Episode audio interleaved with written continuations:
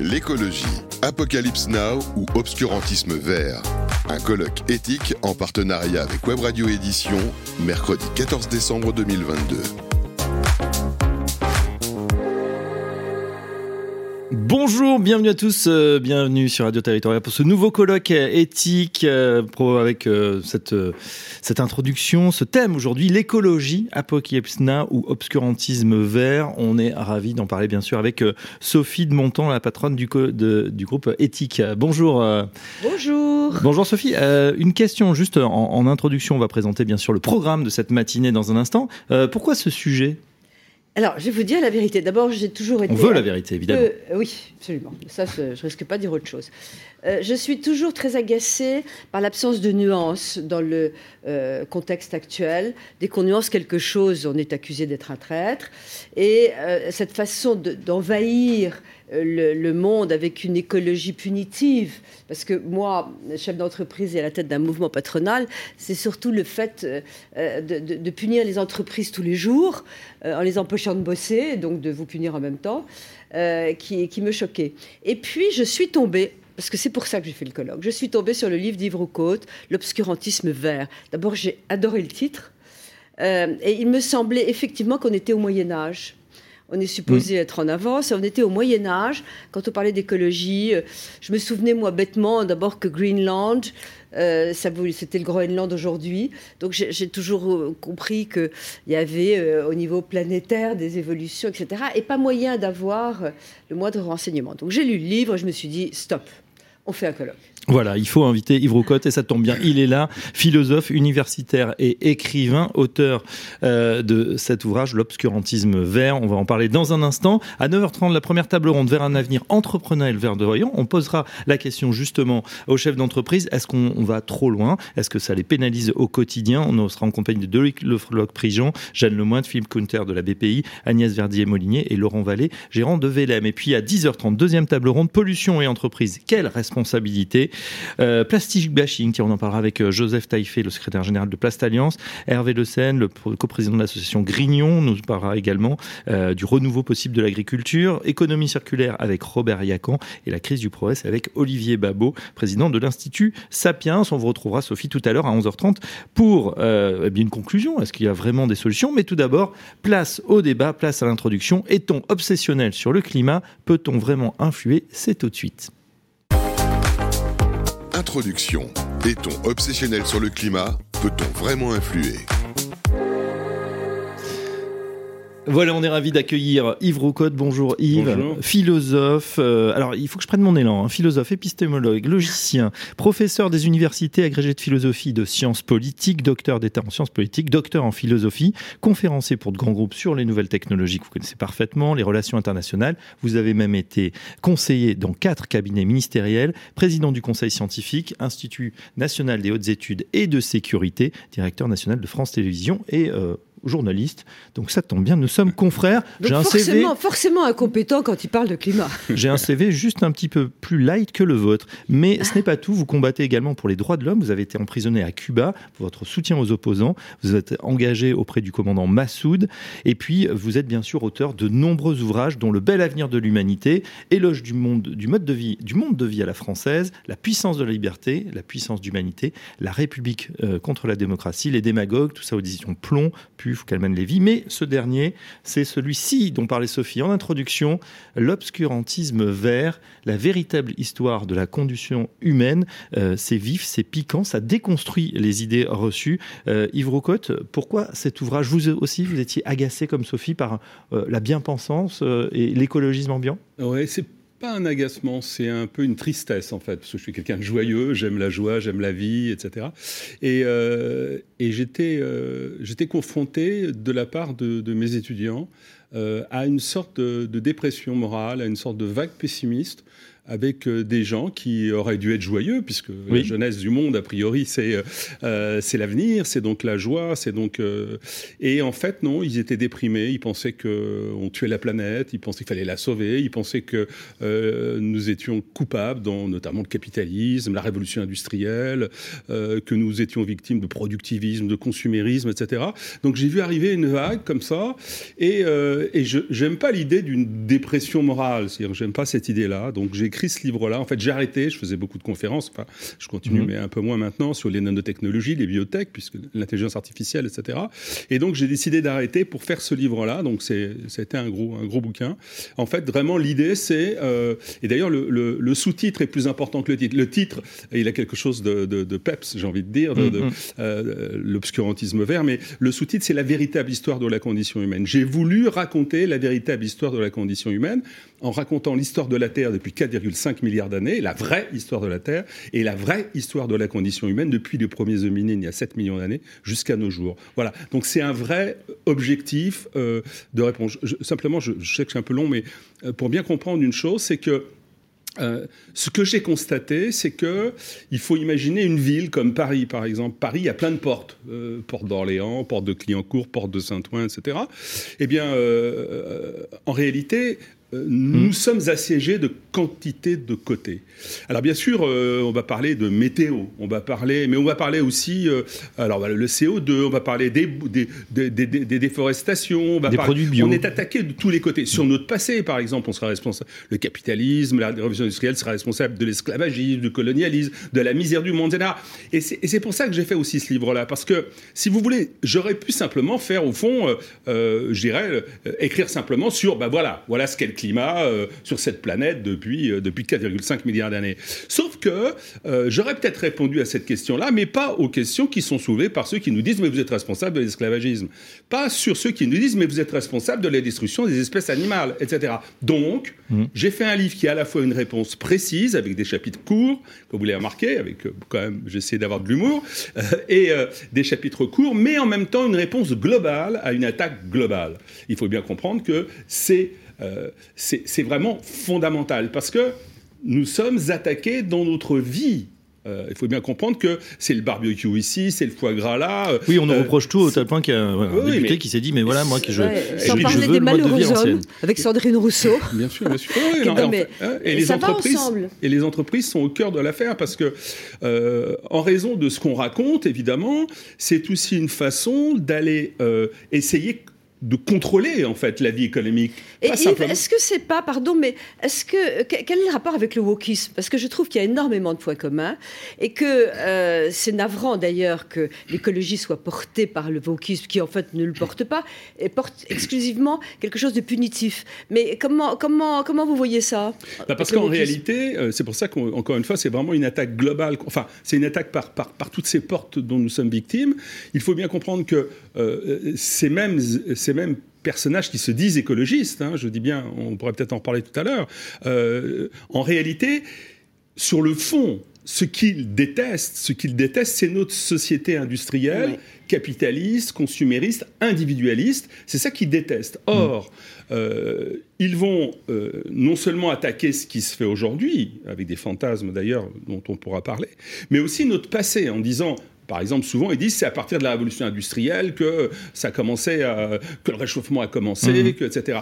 Donc, en fait, ils vont saboter notre passé lui-même. Et c'est pour ça qu'on trouve, par exemple, le maire de Grenoble qui est d'accord pour le burkini dans les, dans les piscines. C'est pour ça qu'on voit la responsable de LV qui dit qu'au fond, euh, euh, on peut porter des voiles intégrales, etc. Le voile intégral. C'est parce qu'en fait, on ne se rend pas bien compte de la violente attaque qu'il y a contre l'ensemble de la société. Et donc, c'est aussi bien du présent faisons table rase que du passé faisons table rase. C'est la même chose. C'est d'où l'alliance d'ailleurs de la NUPS. Hein. Pourquoi est-ce que LFI peut s'allier aussi facilement avec Europe Écologie Les Verts? Mais parce que derrière, c'est la même détestation de nos sociétés libérales. D'ailleurs, mm. euh, et, c'est pour ça que je disais tout à l'heure pourquoi j'écris ce livre-là, bah, quand vous voyez que plus de 43% de la jeunesse a voté pour la NUPS, eh bien vous vous dites qu'il y a un vrai problème dans ce pays. Donc si on ne l'affronte pas, on, voilà. Justement, on va passer au, euh, on va être plus spécifique si vous voulez bien. Euh, je pense au chapitre. Alors 70 petits chapitres à peu près, c'est ça, un peu à la Rousseau, où l'on se félicite de la production de CO2 indispensable à la vie,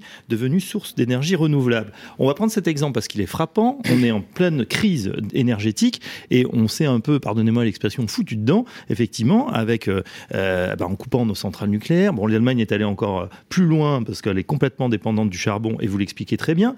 Et ça nous amène à une situation assez catastrophique on est complètement dépendant euh, des énergies fossiles euh, qui sont massivement exportées par la Russie. Euh, comment on, explique ça? Et il y a un chapitre après qui explique même comment on peut en sortir grâce au même CO2. Mais d'abord, ce qui est intéressant, c'est vrai qu'on a une faible culture scientifique en France, hein, c'est pointé du doigt, c'est redire qu'est-ce que le CO2 Est-ce que c'est si grave que ça?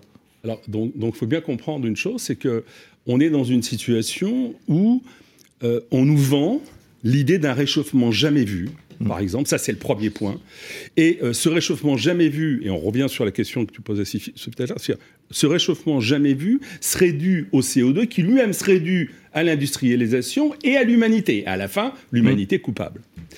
Tout le livre, c'est d'ailleurs de dire euh, l'humanité d'accord, l'humanité d'abord. C'est mon point de vue dans ce livre, d'accord? Et contre justement cette idée-là. Alors, mon livre, il, dit quoi? Il dit d'abord, première chose, première chose, parce que je veux pas, si vous voulez, encore une fois, on, est, on est attaqué de tous côtés. Donc la première chose, c'est le réchauffement, est-ce qu'il a jamais été vu? Et là, je raconte que, en réalité, depuis 4,5 milliards d'années, nous vivons aujourd'hui une période exceptionnelle puisque sur la Terre, il y a 15 degrés centigrades en moyenne. Or, il faut savoir que la, planète est née il y a 4,5 milliards d'années, mm. et euh, de 4,5 milliards d'années à 2,5 milliards d'années, il a jamais fait moins de 83 degrés centigrades. Jamais moins, déjà. Déjà 2 milliards d'années. Bien. Elle n'est pas morte, elle n'a pas disparu, c'est le contraire, elle a continué à se développer. Depuis, euh, depuis 2,5 milliards d'années, jusqu'à euh, l'arrivée des hominines, il y a 8 millions d'années, hein, il y a 8 millions d'années, donc c'est les premiers hominines, donc c'est énorme. C'est déjà des temps difficiles à imaginer. Hein, de ouais, ouais, non, mais c'est important de comprendre ça, parce que on a eu, euh, d'abord, première chose, l'équilibre climatique, ça n'a jamais existé, c'est des variations tout le temps. La règle, c'est la variation. La règle, c'est qu'il n'y a pas de règle, il y a quelques règles en réalité, on mhm. peut en reparler, mais c'est la variation climatique. Il faut savoir que depuis 2,5 milliards d'années, nous avons, euh, nous avons constamment euh, eu euh, des, des, des, réchauffements plus importants qu'aujourd'hui et des glaciations. Réchauffement, glaciation.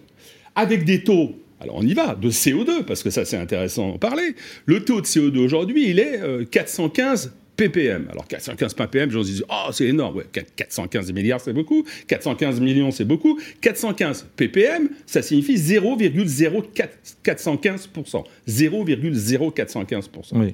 Voilà. Il faut savoir que euh, dans ces, depuis donc 451 euh, millions, 541 Mais millions. Mais c'est dû du coup, comme dit Jack, à l'anthropocène ou, pas du tout? Pardon? C'est dû à, notre activité bah, si euh, industrielle. si c'était dû, moi, vous savez, je, je suis un logicien au départ, c'est vrai.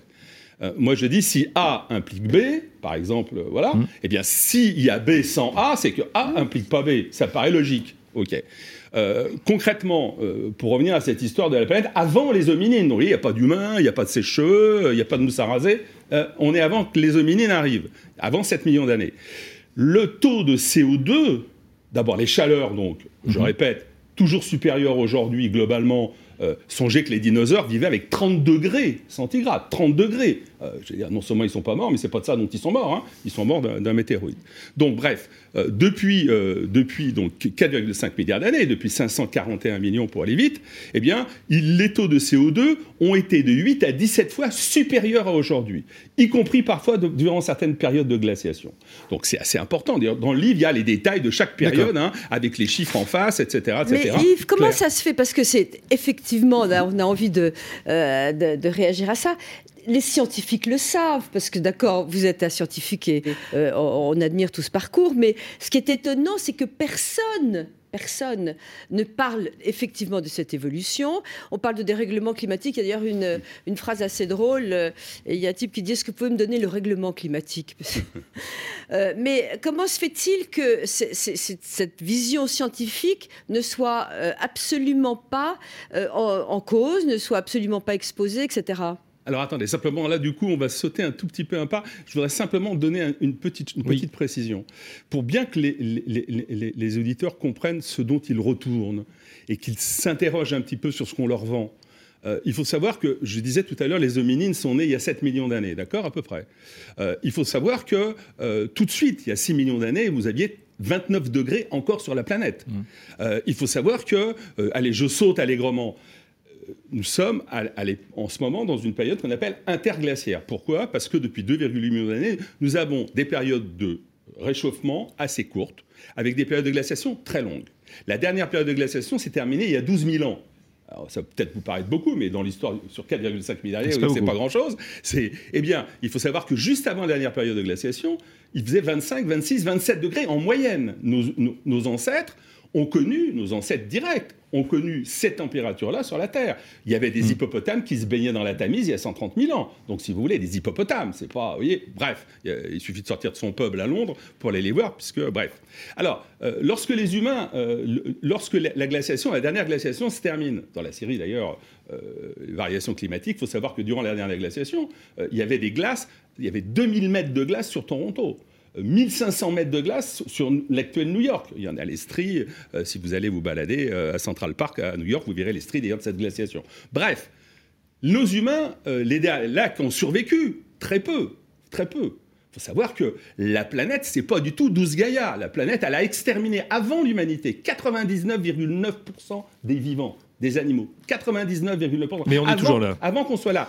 Et elle a exterminé toutes les espèces d'australopithèques, de paranthropes, tous nos, tous nos ancêtres hominines, sur 22 espèces du genre humain nées il y a 2,8 millions d'années, elle a exterminé 21 des 22 espèces du genre Homo. Donc si vous voulez, je reviens à, la fin de la déglaciation, il y a 12 000 ans. J'y tiens parce que là, je pense que les auditeurs peuvent comprendre un peu ce qui se passe, euh, notre problème. C'est pour ça que mon livre, c'est sur la condition humaine. Euh, imaginez nos ancêtres, ils débarquent, là, ils débarquent, ils ont survécu. 500 000 ont survécu.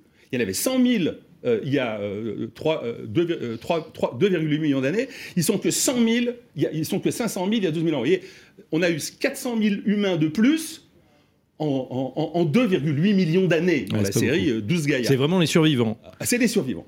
Et lorsque donc ils débarquent, chaleur pas possible. D'ailleurs, le réchauffement, c'est tous les mythes du déluge qu'on trouve dans toutes les grandes civilisations, dans toutes les grandes spiritualités. J'insiste pas, en 4200 ans dans la série, pareil. moi, je pense qu'ils sont. Je, les appelle parfois les petits bonhommes verts, ces faux écologistes, parce que je me dis, ils ne doivent pas venir de notre planète, ils doivent venir d'une autre planète. Parce que, par exemple, il y a 4200 ans, on a une civilisation formidable, qui est la civilisation d'Akkad, qui a hérité de Sumer. Sumer, c'est là où on a inventé l'écriture, c'est formidable civilisation. Akkad, rasé il y a 4200 ans par une chasseresse et une chaleur, entre guillemets, jamais vues raser aussi la sixième dynastie égyptienne, raser la civilisation de Langzhou, raser la civilisation de l'Indus. Allez, je saute. Les Vikings, les Vikings, on adore. Netflix, il y a plein de séries dans les, Vikings, donc c'est génial. Ouais, les Vikings. aussi. En 950, donc Moyen Âge, ils s'installent au Groenland, ce que disait tout à l'heure mhm. Sophie. C'est-à-dire que au Groenland, pour ça qu'on appelle ça effectivement Groenland, terre verte, ils s'y installent. Il y a deux colonies qui s'y installent. On fait des vignes dans le nord de l'Europe, des mhm. vignes dans le nord de l'Europe, parce qu'il y a un réchauffement euh, beaucoup plus important qu'aujourd'hui, évidemment. Et ensuite, Renaissance, à nouveau, reglaciation. Mm-hmm. La révolution industrielle commence. OK, 18e siècle. Alors là, on nous dit, moi j'ai eu un dîner il n'y a pas très longtemps où un gars arrivait avec des graphes, etc., pour montrer que depuis la révolution industrielle, donc 18e siècle, il y a une évolution du, CO, du, réchauffement dû au CO2 jamais vue. Alors voilà, c'est la, révolution industrielle. On commence la révolution industrielle. Ah, c'est le mal. utiliser le charbon. La révolution industrielle, c'est le mal. C'est le mal. Alors, Pourquoi? Sauf que euh, les travaux de Leroy-Ladurie ont démontré que de 1800 à 1850, on a un formidable refroidissement. Alors qu'on a, euh, un alors qu'on a exploitation du charbon, etc. Mhm. on a au contraire un refroidissement avec montée des glaciers, etc. Depuis 1850, c'est vrai qu'il y a un léger réchauffement. Moi, je le nie absolument pas.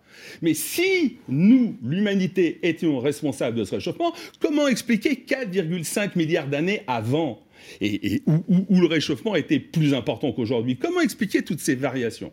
C'est donc pas le facteur explicatif C'est une approche scientifique. Euh, Sophie de Menton, euh, la conséquence, c'est quoi? C'est qu'aujourd'hui, on revient, on saute nos milliards d'années euh, pour revenir en 2022. On voit que quand même nos entreprises au quotidien sont pénalisées par cette situation, non seulement sur l'énergie, mais par voilà, ce, climat ambiant où c'est vrai qu'on a l'impression qu'on n'a plus le droit de rien faire et qu'il faut tout passe par le prisme de la pensée écologiste.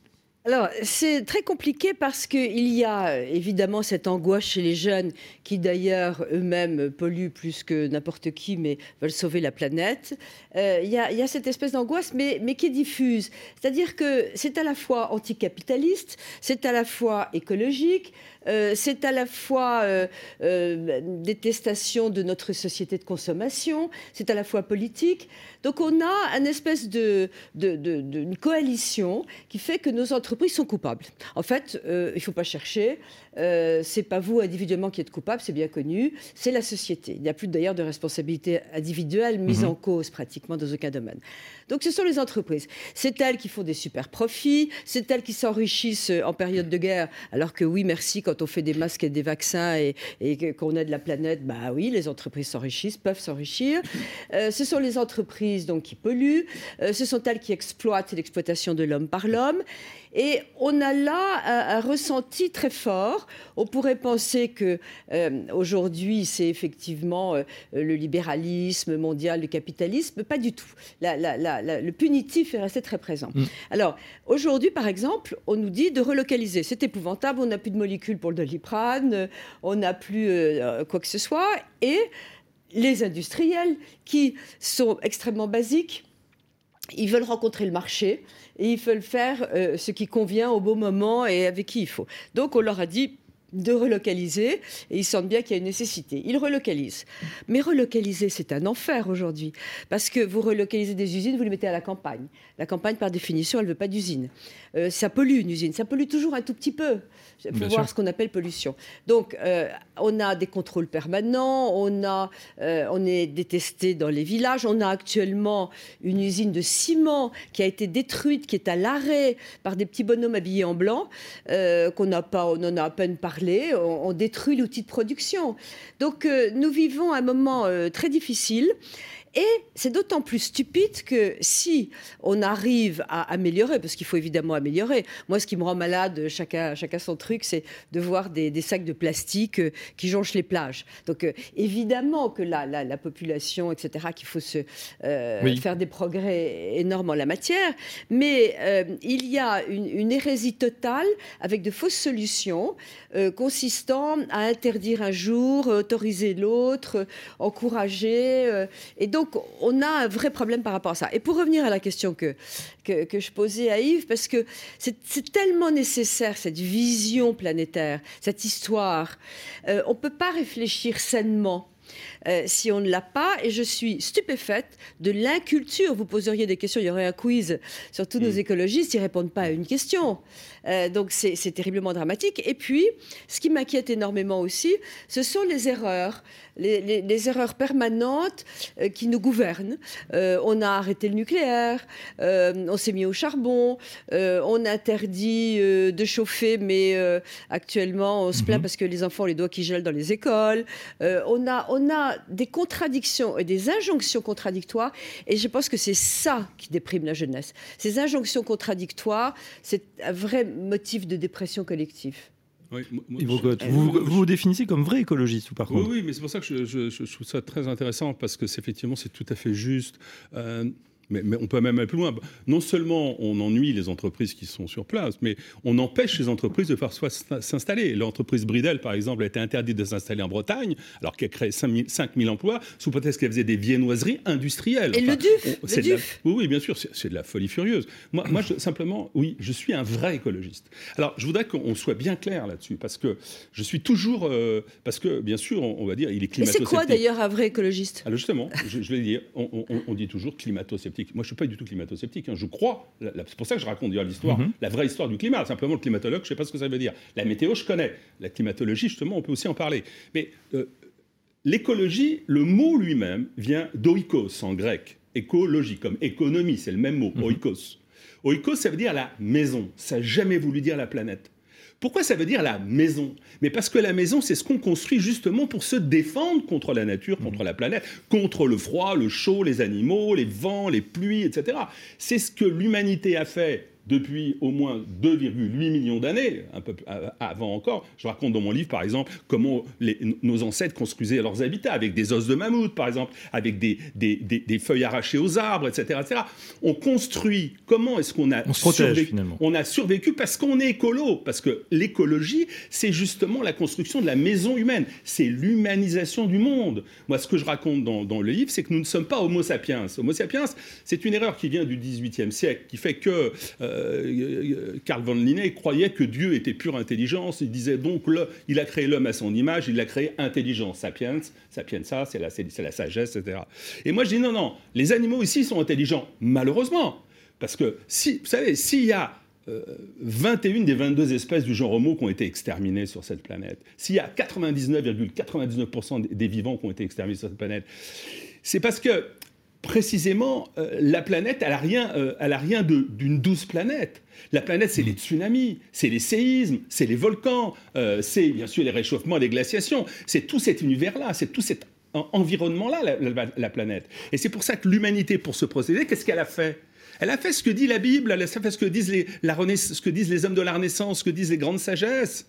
Elle a transformé la nature. Elle a mm-hmm. dominé la nature et assujetti. Et pourquoi malheureusement les animaux sont intelligents bah parce que, Vous avez dit malheureusement bah, euh, pour, les, pour, les, pour les tigres à dents de sabre, par exemple, qui adoraient bouffer de l'humain, euh, ils arrivaient à nous pister, ils arrivaient à nous bouffer. Ils auraient mieux valu qu'ils soient un peu moins intelligents. Hein, on a les traces, par exemple, je raconte ça dans le livre, hein, on a les traces, par exemple, de crocs hein, qui ont été mis sur les crânes des gens, etc. On a, on a les, on a D'où l'intérêt de se protéger, de créer son habitat, etc. Donc la maison, la maison, faut le prendre au sens symbolique. La maison, c'est l'humanisation du monde. C'est aussi bien la navette spatiale, qui prouve d'ailleurs qu'on n'est pas euh, un animal de, terre, euh, aussi bien la navette spatiale que euh, le champ qui a été créé, les champs qui ont été créés avec le néolithique au moment des sédentarisations. C'est très important parce que ça nous amène justement à cette question-là c'est qu'en fait, nous ne sommes pas Homo sapiens, nous sommes Homo creator. Ça veut dire quoi?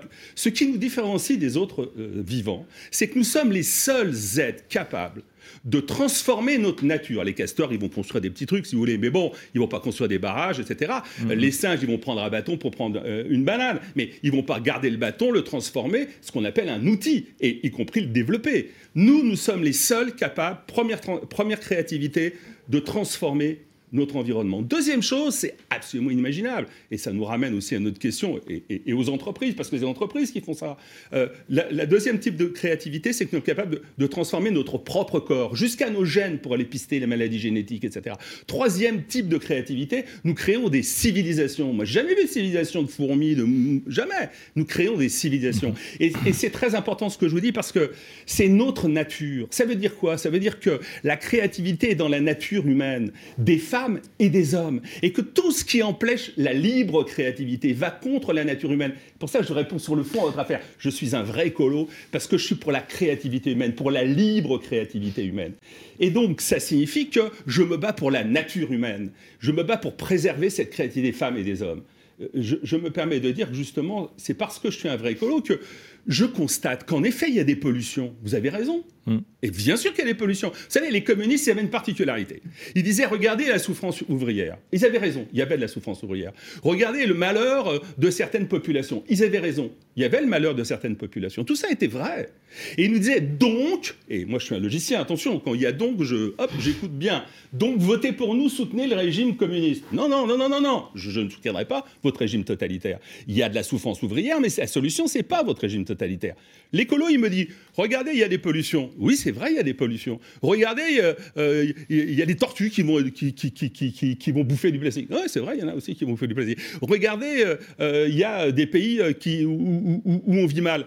oui, c'est vrai. Mais, mais, mais, et ils disent, donc, votez pour nous. Non, non, donc, je ne suis pas d'accord avec votre façon de quadriller la vie on fait plutôt confiance à la science, au progrès humain, à la créativité, vous en avez parlé, pour trouver également les solutions. Bien sûr, c'est la seule solution. etc. Et surtout sont dans les, les seuls à mettre en place les solutions.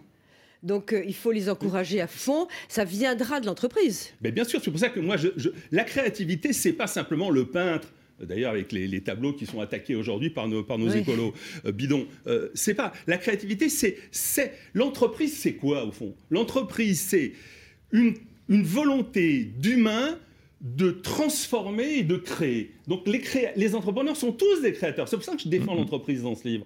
Vous savez, je, je sais qu'on est un peu pressé, mais je vais vous dire une chose. On va terminer là-dessus. Je l'ai dit à mes étudiants. Écoutez, en 1900, en 1980, en 1980, vous aviez 43% euh, de la population mondiale qui vivait avec moins de 1,9 dollars par jour. Grâce au capitalisme, grâce au productivisme, grâce au consumérisme, aujourd'hui, il y en a moins de 9%. Deuxième chiffre, je ne vais pas vous embêter. Deuxième chiffre, il y avait en 1970, en 1970 37% de la population mondiale qui était en état de sous-alimentation, de famine totale. Aujourd'hui, il y en a moins de 8%. Regardez, lorsqu'on sort du néolithique, euh, lorsqu'on rentre dans le néolithique, l'âge moyen de vie, l'espérance de vie est à peu près de 21 ans, 22 ans.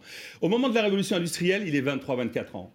En 1950, il est de 60 55, 50 ans, l'âge moyen de mhm. vie, hein, sur, l'espérance de vie moyenne. Aujourd'hui, il est de 79 à 85 ans dans, dans, les pays développés, 77 ans à peu près en moyenne dans le monde.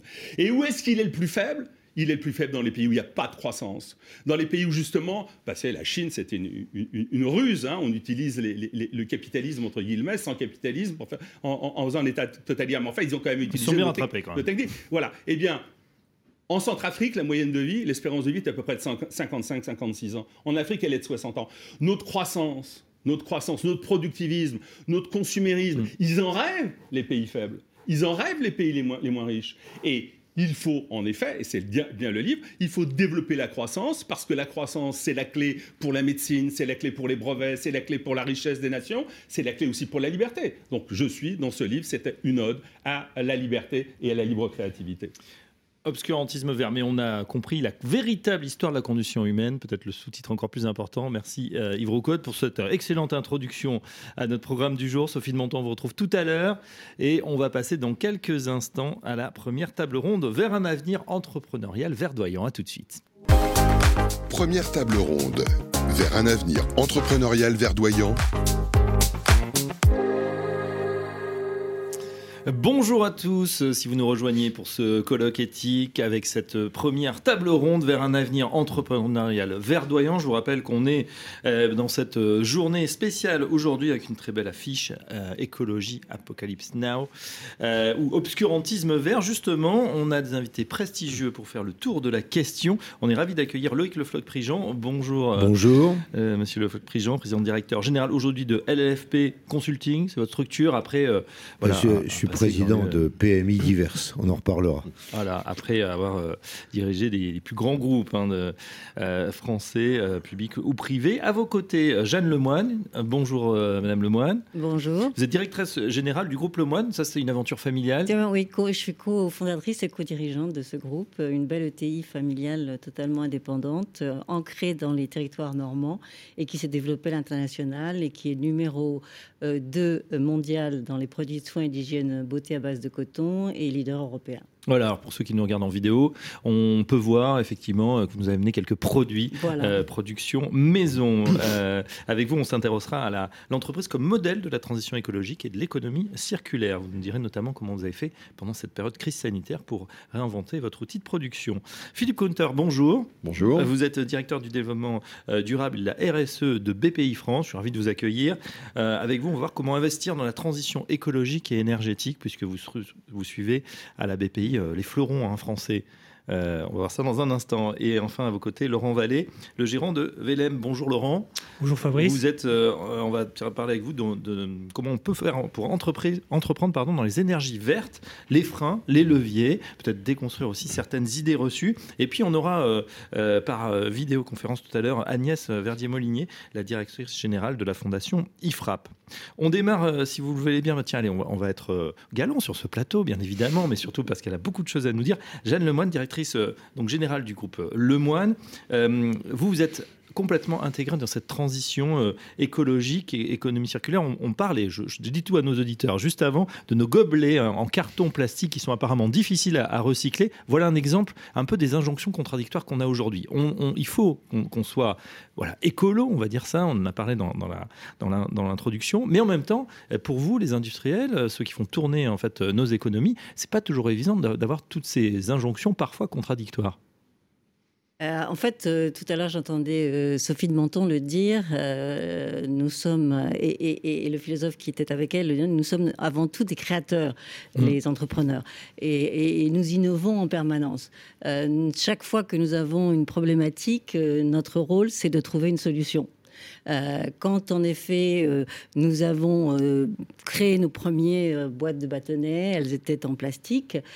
Aujourd'hui, elles sont en carton. Euh, mhm. Les tiges sont en papier et en effet, en 2019, euh, bien avant l'injonction, euh, comme vous le disiez tout à l'heure, de, de passer du, de la tige papier, la tige plastique à la tige papier, au 1er janvier 2020, nous avions déjà remplacé 20 milliards de tiges plastiques par du, des tiges papier. et tout issu de, de forêts durables. Donc FSC, qui veut en effet dire, c'est tout, tout ce qui est euh, replanté euh, immédiatement. Donc, euh, ces injonctions, on, vit avec. Oui. en permanence et on trouve les solutions pour pouvoir présenter à, nos citoyens, mm. aux consommateurs, des produits qui soient le plus écologiques possible et que ça soit dans la conception, dans la fabrication, mmh. euh, et que ce soit même dans l'implantation de nos usines qui sont euh, construites les unes à côté des autres, bah de manière à euh, faire fonctionner le moins possible de navettes les unes entre les autres, mmh, ou même d'agrandir des bâtiments et d'investir sur du foncier, de l'immobilier, pour pouvoir avoir nos usines implantées dans les, territoires et travailler avec en France, économie euh, réelle, évidemment, économie durable. Et j'ai même euh, envie de dire, vous êtes souvent en avance de phase, les industriels, ou euh, quand on est entrepreneur, on est obligé de voilà, Philippe ne me contrôlera pas, de, de, de, devancer. de, devancer. le marché, de se dire bah, qu'est-ce que, qu'est-ce qu'on, de sentir le marché, dire bah tiens, là, il y a un produit qui commence à moins marcher, ou dans l'air du temps, on sait qu'on va être pénalisé là-dessus, il y a peut-être des lois qui changent, on est obligé d'anticiper. Ah, c'est en permanence. Mm. C'est en permanence l'anticipation et j'allais dire un des premiers euh, euh, facteurs de, nos vies. Euh, et, de notre évolution de chef d'entreprise. par exemple, les, sachets qui étaient aussi en plastique. Montrez-les à, l'image, voilà, un peu plus haut, voilà, on les voit. Les sachets qui étaient en plastique sont devenus des sachets en papier, en papier beaucoup plus épais, donc avec pas la problématique, une fois de plus, du plastique. Là, je ne veux pas faire de, de, plastique bashing. Hein. Euh, beaucoup de produits de beauté, de soins restent encore à euh, tous les shampoings, les gels, les, bains moussants euh, sont avec des, flaconnages plastiques. Petit à petit, ça sera remplacé par du recyclé, mhm. par du recyclable, etc. Mais en effet, c'est vrai, nous devons devancer et après tous ces processus-là de production, quand on change nos processus de production, on doit nous-mêmes inventer ces machines pour produire ces nouveaux produits. Mhm. Donc, c'est nos services R&D qui, il y a de l'innovation, il y a de la créativité, comme on disait tout à l'heure. Voilà, exactement. Ce sont nos services R&D qui, pendant euh, déjà, pour trouver les machines, pour remplacer mhm. en effet un fond euh, carton, enfin un fond plastique par un fond carton, euh, et ensuite tout carton, il faut changer complètement un process de production. Donc il faut changer complètement un outil de production. Donc il mhm. faut créer de nouvelles machines. Il faut créer en permanence. Voilà. Exactement. Euh, Loïc Le Floch-Région, comment aujourd'hui vous, voyez euh, euh, voilà, ce, monde Vous allez à la tête de, grandes entreprises, publiques comme, comme privées, de taille beaucoup plus importante évidemment. aujourd'hui, vous continuez à aider ces entreprises. Est-ce que vous êtes aussi frappé par, par ce, mouvement En fait, aujourd'hui, on a l'impression qu'on est sous un, un, peu sous les thés noirs de l'écologisme, alors que bah, tout le monde s'empare du sujet. Hein. et puis, il y a aussi des opportunités industrielles. Je pense que les, les chefs d'entreprise sont les premiers écologistes. Et, les mauvais écologistes, et c'est bon les écologistes, les mauvais écologistes, c'est ceux qui fixent des normes et règlements figés. Mhm. Et, on vient d'entendre Madame Lemoyne qui est claire, c'est-à-dire qu'elle est sans en train d'innover. La norme, par contre, elle est là pour dire voilà, il faut faire ça, et sous-entendu, voilà la solution. Or, la solution, elle évolue. Donc, on est en contradiction permanente, en injonction contradictoire, mm. comme vous avez dit tout à l'heure, et le, corpus des normes et règlements euh, qui s'analogisent avec le droit du travail, le droit du travail aussi a, figé les choses au point où maintenant on essaie de, voir comment on peut travailler autrement, comment le télétravail peut être organisé. Donc on voit bien que le fait d'avoir des textes trop figés ne conduit pas au progrès. Et, nous sommes dans cette situation-là aujourd'hui. Est-ce qu'on va trop loin dans les réglementations Oui, clairement, nous, sommes, nous allons trop loin en, France par rapport à nos voisins européens. C'est-à-dire mm. que, en principe, la, la, transcription des normes européennes est toujours en défaveur des Français parce que les Français veulent faire plus, veulent figer encore plus. Hein, je crois que c'est vraiment dans la tête de, la réglementation française. Et, donc, les normes et règlements euh, actuellement sont euh, des étés noirs euh, d'innovation pour notre notre, nos entreprises. Et, ceci est, vraiment visible partout, dans tous les secteurs. Hein. Mmh. Alors, c'est d'abord les normes et règlements, et puis l'application. C'est-à-dire qu'on a en face de nous aujourd'hui, euh, je ne le cache pas, des militants politiques euh, qui veulent que l'industrie disparaisse. C'est-à-dire c'est ça euh, dans une région sur deux, euh, euh, les, les, directeurs régionaux de l'environnement sont des gens qui, prenant les, les, normes et règlements à la lettre, essaient de faire des mises en œuvre et de contraindre les industriels à disparaître au point que certains disparaissent effectivement. Et, lorsque vous avez eu, lors du, du Covid, vous êtes, vous êtes aperçu que vous n'aviez plus de principes actifs euh, dans le domaine pharmaceutique. Vous avez dit pourquoi? Qu'est-ce qu'ont fait ces industriels, ces méchants industriels qui ont voulu partir? Ces méchants industriels, simplement, ont appliqué les normes et règlements. Lorsqu'il a fallu faire, euh, refaire les usines, on s'est aperçu que ça allait coûter deux à trois fois plus cher que si on allait en Inde ou en Chine. Et par conséquent, ils sont installés en Inde ou en Chine. Et ça n'a rien à voir avec le coût du personnel, parce que si jamais, vous, parce qu'on dit ça, oui, oui c'est parce qu'ils ont voulu aller vers les bas salaires. Pas du tout. Parce qu'il n'y a pas de salaire parce que c'est tout automatique. Et tout est automatique. Par conséquent, il y avait simplement des normes et règlements. Mhm. Alors, il y a normes et règlements, puis l'application des normes et règlements. Hein. il y a deux, deux, phénomènes en France. Le premier, c'est que nos, nos normes et règlements sont supérieurs à celles de l'Europe supérieures au monde entier, bien sûr, mais supérieures à l'Europe. Et la deuxième chose, c'est que nos contrôleurs vont plus loin que les règlements.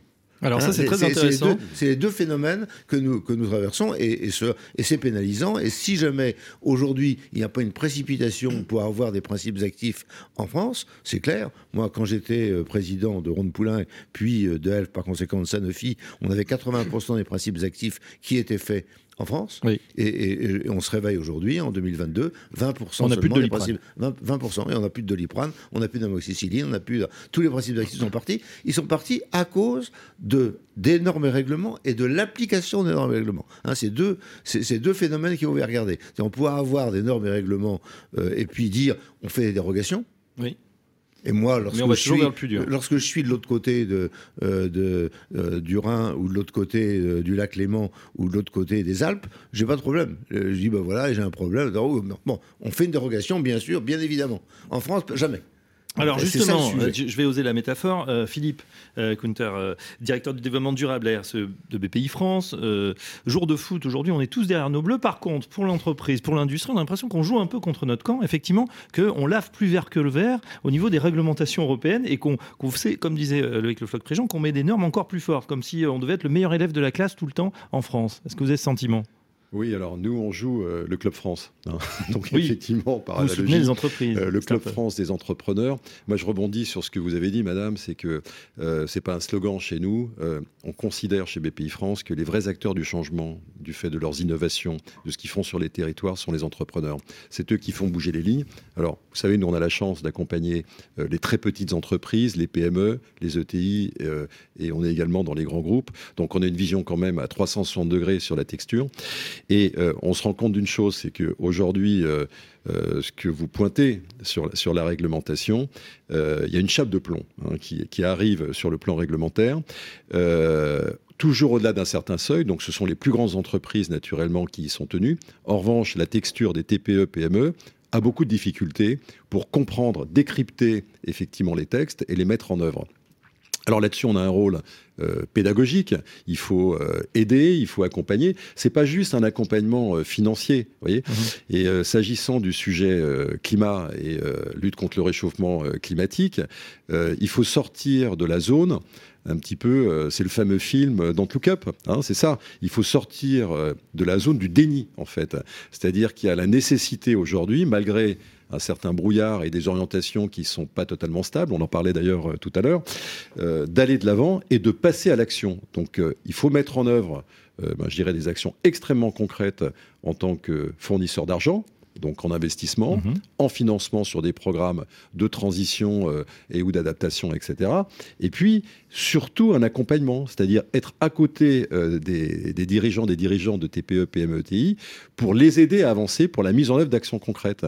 Et là, on rentre dans quelque chose qui est intéressant derrière, parce que si on se met euh, en marche sur ces sujets, c'est pas pour la beauté du geste, c'est parce qu'on sait très bien que la communauté financière s'est totalement saisie, euh, saisie du sujet climat. Euh, ça va se durcir, Mhm. et ça a commencé. La Banque de France va intégrer dans sa notation dès l'année prochaine la dimension climat. Il y a tout un ensemble de, de choses qui vont se passer au niveau des banques, et peut-être que dans, sans faire peur, encore une fois, ni stigmatiser, dans quelques années, peut-être même avant, eh bien, des entreprises qui ne se seront pas mis en marche sur ces sujets de transformation ne seront plus financées. Mais Donc, vous dites, aussi, vous dites aussi, Philippe, que les petites entreprises, ça va être quand même plus compliqué quand on est à la tête de grands groupes. On a Mm. voilà, des, des mais je suis à juristes, la on a tête un de PMI aussi, hein, ne croyez pas. J'ai mais 6 ça me- PMI. Non, non, mais Je là, verrai parce que vous connaissez attention, j'ai été à la tête de grands groupes, j'ai 6 PMI, et le rôle de- des, des dirigeants de PMI, c'est qu'ils ne sont pas capables d'avoir un type qui regarde les réglementations. C'est eux, c'est eux qui regardent les réglementations. On va et, voir et avec là, le- le ils, oublient. Et, et- et- et- et quand ils oublient un, un bout de texte, on va dire oh là là, bon, hein, on ferme. Ouais, C'est ça, c'est ça Ouais. qui se passe. Voilà. Il y a Hein, peut-être donc, euh, euh, une, une différence entre les grandes et les petites entreprises. On passe la parole tiens, à Laurent Vallet, le gérant de, de Velem. Un petit mot sur Velem, ce que vous faites au Ouais, quotidien alors déjà, donc Velem, moi je suis une TPE spécialisée dans la, la fourniture et l'installation de systèmes énergie renouvelable. Oui. Belle thématique, suis- là. C'est porteur comme. euh, ouais, c'est porteur. bah, c'est voilà, pour ça que je suis parti là-dedans. Il y a une quinzaine d'années. Une quinzaine d'années. Euh, moi, je suis typiquement dans l'implémentation de ce qui vient d'être décrit. Euh, je, ce qu'on vient d'expliquer, c'est ce qu'on vit au quotidien. Euh, le, le- le point que je mets au-dessus des autres, c'est effectivement bah, le- la, la difficulté, la multiplication des normes et des, et des, Mmh. et des qualifications qu'on doit avoir pour pouvoir exercer euh, en France sur, dans les énergies, les énergies renouvelables. Je vous donne un exemple concret. Donc moi, j'installe des, des panneaux solaires et des, chaudières biomasse. Quand j'ai commencé il y a 15 ans, la, la réglementation, elle il y avait quasiment même pas de qualifications nécessaires, si ce n'est que les qualifications habituelles qui sont euh, euh, savoir euh, avoir les qualifications d'électricien ou, de, ou de chauffagisme standard, je veux dire. Euh, deux ou trois ans après, ils ont créé des qualifications spécifiques aux énergies renouvelables. Alors, je vais les citer rapidement. Il y avait le Calibois pour tout ce qui était biomasse, il y avait le Calisol pour tout ce qui était solaire, et le Cali-PV pour tout ce qui était photovoltaïque. Mhm. Ça se comprenait. Euh, ça demandait déjà pas mal d'efforts au niveau paperasse, au niveau financier, puisqu'il faut, comprendre- faut, qu'on- faut considérer à peu près 1000, 1000 à 1500 euros de coûts financiers chaque année pour les renouvellements, formations, etc. Pour avoir le tampon, euh, Pour avoir le tampon, exactement. RGE, Calibat, Plus etc. les audits en qui principe, on prend des parasites qui vont vous expliquer la loi et on leur donne 10%. Ouais, et- parce que sans problème- ça, si on ne prend pas de parasites, on ne comprend pas les textes. Exactement. Et surtout, euh, il y a le côté aussi, ce que vous expliquez par rapport aux, aux dérogations, on doit rentrer dans les cases. C'est-à-dire que quand vous êtes audité et contrôlé, quand les contrôleurs arrivent, si vous rentrez pas pile poil dans la case, vous êtes, vous êtes retoqué sur des absurdités, mais je ne vais pas rentrer dans les détails techniques. Et du coup, donc, ces, ces- ces trois appellations, c'est plus de 10 maintenant. Je ne les ai même pas comptés. On doit être à plus de 10. Et si j'avais dû suivre euh, ce, ce mouvement, ça veut dire que vous, multipliez 10, vous faites 10 fois, 10 fois 1500 euros par, par, par, par an pour une société. C'est c'est juste pas gérable. Et surtout, ça n'améliore pas la qualité des réalisations, etc. Oui. Donc il y, a une- il y a une espèce de Sur-réglementation. C'est le, c'est le bon tampon, sinon on inutile. peut pas Et travailler. sur-contrôle. Et, et juste, la- juste un exemple, mais qui, qui est juste symptomatique et, et presque comique, et qui est un peu à la mode, c'est les, les, les, les- les IRVE, les infrastructures de recharge des véhicules électriques. Oui. C'est à la mode. Et, euh, on veut des, Les prises électriques pour les voitures, voilà. Voilà, les prises. Bonne, bonne, bonne, bonne traduis, comparaison. IRVE, Vous allez comprendre ça. la- la- le pourquoi. En fait, ce qui se passe, c'est que quand vous mettez une IRVE, donc une borne de recharge électrique, en France, quand vous êtes professionnel, vous ne pouvez pas l'installer. Il vous faut une nouvelle qualification qu'ils appellent, euh, il y en a plusieurs, mais il y en a une qui s'appelle la recharge plus. Si vous l'avez pas, vous n'avez pas le droit de mettre une, une borne de recharge électrique. Alors que techniquement, vous savez le faire. Mais techniquement, rien de c'est ni, plus- difficulté. c'est ni plus ni moins que d'installer une prise, four de une prise de puissance pour votre four. C'est strictement la même chose. Mhm. C'est-à-dire que le- l'électricien doit connaître les, doit, doit s'habituer- enfin, doit, doit être euh, compétent sur ce domaine-là. C'est comme si à chaque fois que vous changez de voiture, il fallait pre- prendre un nouveau permis. Donc la France toujours meilleure que les autres. complètement dingue, c'est comme ça. Voilà. Et, ça, on, est- et on vit, et on gros- et on vit ces au- contradictions. au développement. Le Oui. deuxième frein que- qui, qui est un peu qui est connexe à ça, euh, c'est euh, c'est en fait la stabilité qu'on a aussi sur euh, tout ce qui est euh, sur les aides en fait. Puisqu'en fait le, le- le français depuis plusieurs années il est un petit peu orienté en fonction des aides. Oui. Qui elles-mêmes sont à conditionnées à, des, à des choix politiques. C'est-à-dire que je, je vais, vite, mais a- ça va rappeler des souvenirs. En, en 2010, euh, il y a eu une explosion sur le photovoltaïque. On, on rasait quasiment gratuit. hein. C'est-à-dire que sur une installation à 20 000 euros à l'époque, il y en avait plus de la moitié qui était donnée par l'État. on, revendait six fois plus cher que ce qu'on payait, le, photo, le, kilowattheure, donc c'était génial. Il y a eu un effet d'emballement, un effet d'opportunisme. L'État a, dit, a, fait un moratoire au bout d'un an, mmh. a planté plein de sociétés. Il y a des sociétés qui ont périclité du jour au lendemain, alors qu'elles avaient un, chiffre, un, carnet de commandes qui était monstrueux. Quoi.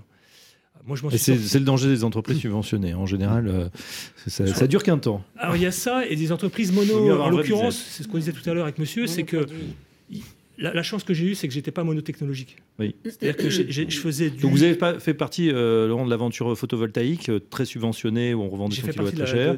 vous avez fermé ou vous avez réduit la voilure et vous êtes basculé sur un autre modèle. Bah, c'est simple. Voilà. En, de, moi, j'ai créé en 2007. De 2007 à 2010, j'ai explosé les, chiffres d'affaires alors que j'existais depuis, euh, depuis, peu de temps. En 2010, moratoire. Heureusement, bah, il y a des sociétés comme la mienne qui faisaient que ça. Elles ont, elles ont coulé directement. Et euh, bah, moi, j'ai basculé sur, à l'époque, le, gouvernement de l'époque, je ne me souviens plus très bien, mais en tout cas, il y a des aides fortes sur, les, sur la partie biomasse. biomasse et j'ai rebasculé sur les biomasses pour chaleur, etc. Et, et, puis, je pourrais vous, vous dresser l'historique, mais c'est que ça sans arrêt. Donc, très grosse difficulté de, de, visibilité par rapport à l'instabilité, le manque de planification au niveau national. Le constat, donc, il faut se méfier de toute la politique basée sur des aides, des injonctions. Clairement. Et euh, il faut se méfier de cette politique. Donc, euh, et alors l'échec encore plus. Quoi. Donc, euh, il faut, faut, vraiment abandonner, abandonner ce, ce concept. La politique du chèque. Hein, la politique chèque, la politique aide, etc. Donc, il faut trouver un environnement mm, mm. favorable à ce que Ça, vous, Madame Lemoyne vous le dites, a, vous le dites, Philippe, à vos investisseurs. Hein, il faut trouver son, son, son, market productif, faut, faut, dire, faut, son marché finalement, sa zone de, mais, mais sans bénéficier de toutes ces aides, si on peut, c'est bien. Il faut éviter deux choses euh, que le chèque, hein, naturellement, et puis euh, l'arme au pied. Hein, c'est-à-dire euh, d'attendre euh, d'y voir plus clair parce qu'entre-temps, il se passe tout un ensemble de mhm. choses et, ça va être catastrophique. Donc, euh, c'est ce que nous disions tout à l'heure.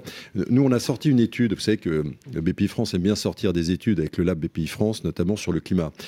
Et est ressorti pour les patrons-patronnes de TPE-PME, grosso modo, 80% étaient sensibilisés à ces questions-là, mais fortement. Hein. Et quels que soient les âges, c'est même pas un sujet générationnel. Hein.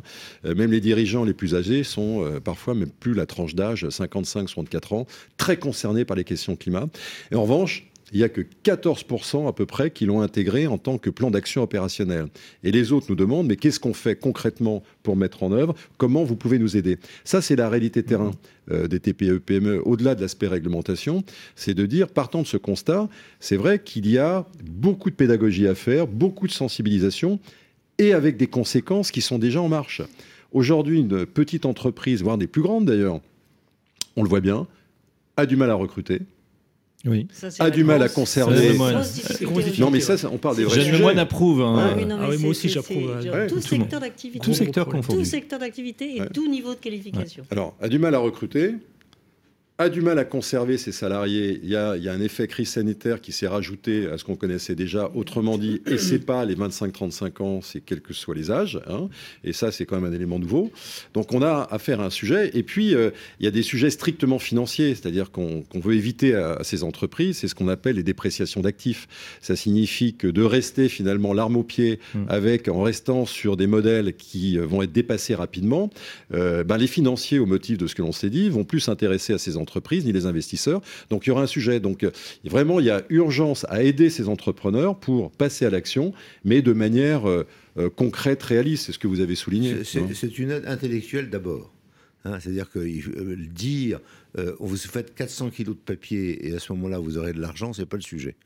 Le sujet, c'est il faut absolument euh, évoluer compte tenu de l'évolution de la société et des demandes, euh, enlever le fatras des normes et règlements, et essayer de comprendre quelle est la véritable société vers laquelle on va, qui est celle des circuits courts, du recyclage, etc. Bon, très bien, et du développement durable. Mm, mm. Ok, bon, et dans chaque entreprise, il y a une possibilité de recadrer ça. Et si jamais on prend comme guide les normes et règlements, on est foutu. Alors, on va continuer par les euh, normes et règlements et puis on fera réagir nos entrepreneurs justement avec des pivots. On voit qu'ils sont créatifs, qui savent s'adapter évidemment.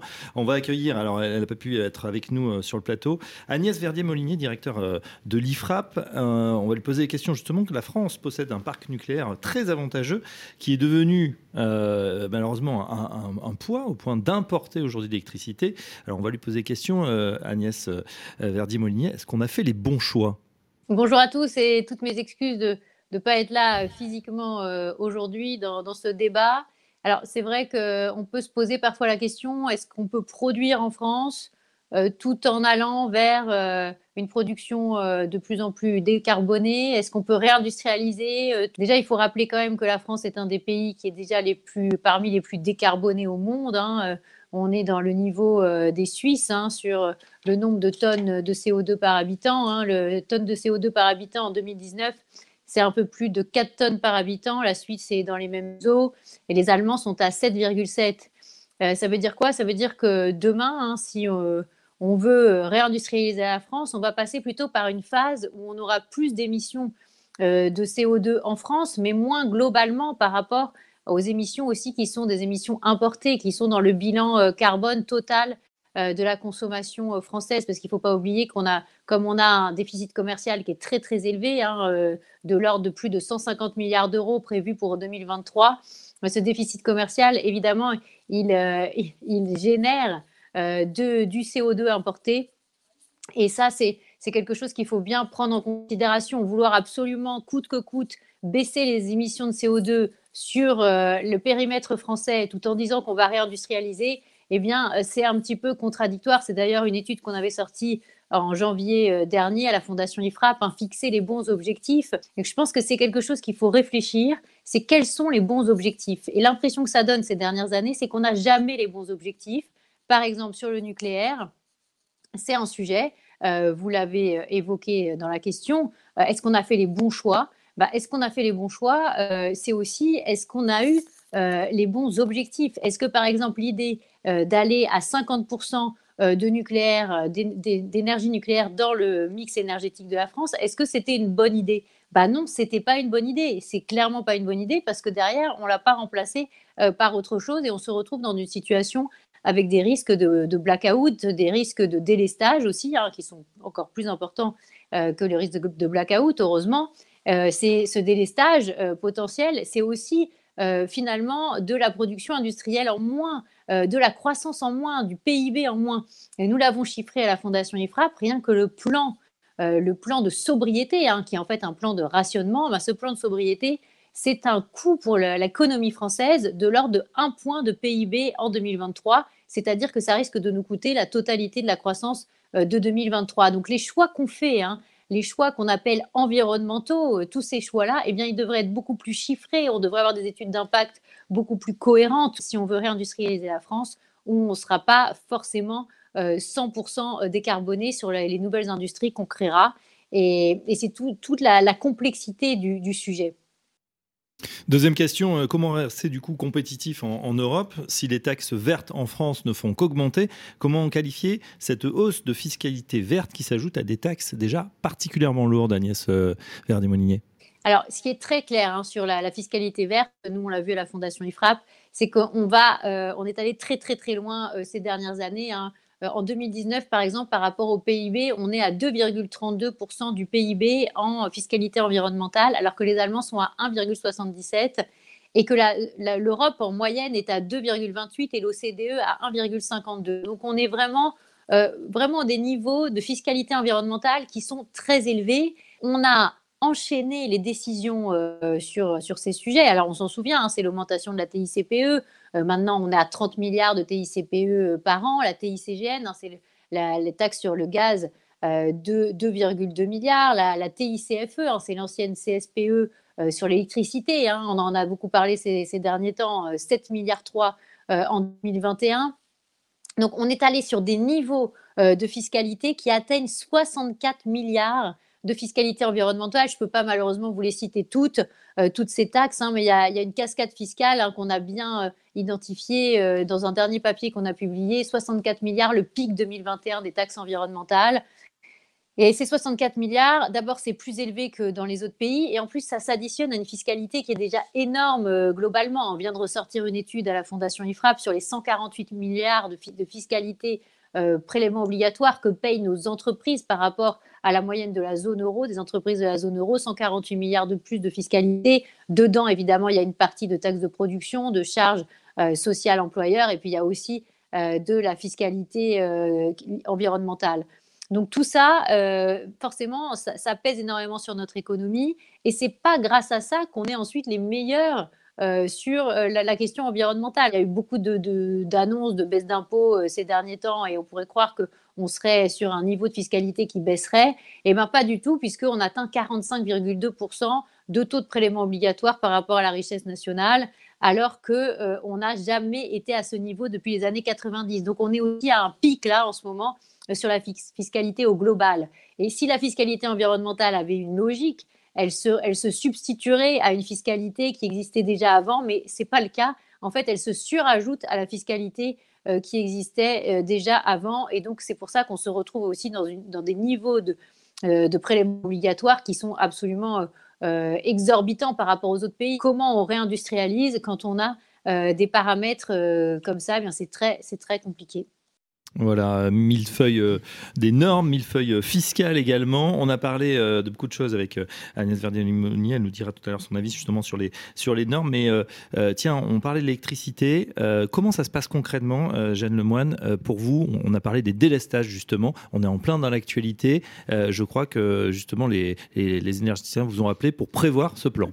Tout à fait, ça fait partie de ce qui été demandé aux distributeurs d'énergie de contacter les entreprises pour savoir euh, comment euh, elles pourraient euh, vivre le moins mal possible le délestage. Concrètement, qu'est-ce que vous allez éteindre si finalement voilà, parce que c'est évident que dans une entreprise, dans un process de production, vous avez évidemment du personnel, des, des, des, gens qui travaillent en équipe avec des horaires, et vous n'allez pas leur dire tiens vous partez trois heures et vous revenez après.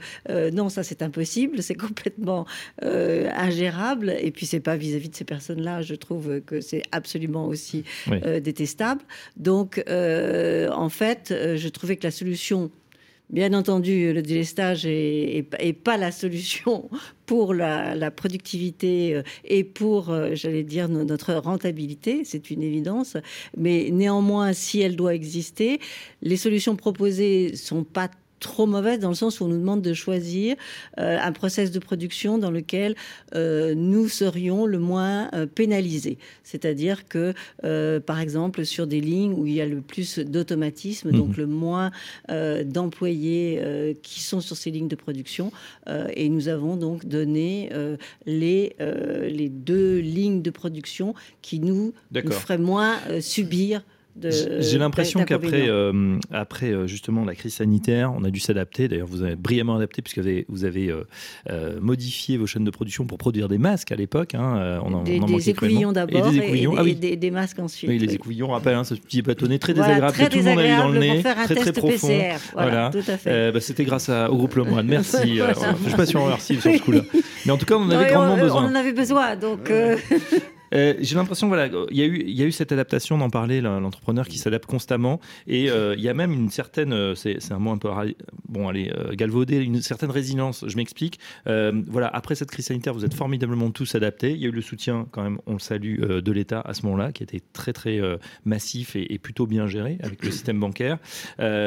Aujourd'hui, on, voit que les entrepreneurs qu'on rencontre sont vraiment en position de voilà, ils se disent on a traversé ça, finalement, on sait qu'on va pouvoir s'adapter ou on, ne se laisse pas abattre finalement. Est-ce que vous comprenez ce que je veux dire? J'ai vraiment ce sentiment, euh, euh, bah, Philippe, vous qui êtes bien passé, vous qui êtes au contact chaque jour, et on ne peut pas dire que l'année 2021 a non, plus été très très facile, euh, je les trouve très combatifs, nos entrepreneurs.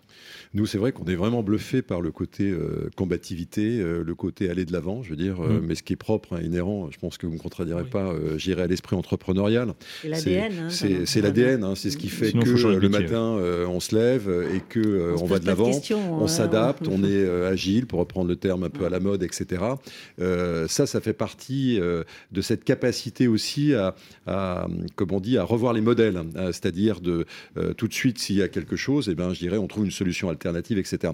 Donc nous, c'est quelque chose que l'on voit au quotidien, hein, et, notamment dans la texture aussi TPE, PME, ETI, hein, qui constitue le gros des bataillons en nom des entreprises françaises. Mmh. Donc cette capacité à réinventer à être très mobile. On en parlait tout à l'heure du fait de la manque de, stabilité peut-être de certains sujets réglementaires ou autres, eh bien, il faut s'adapter.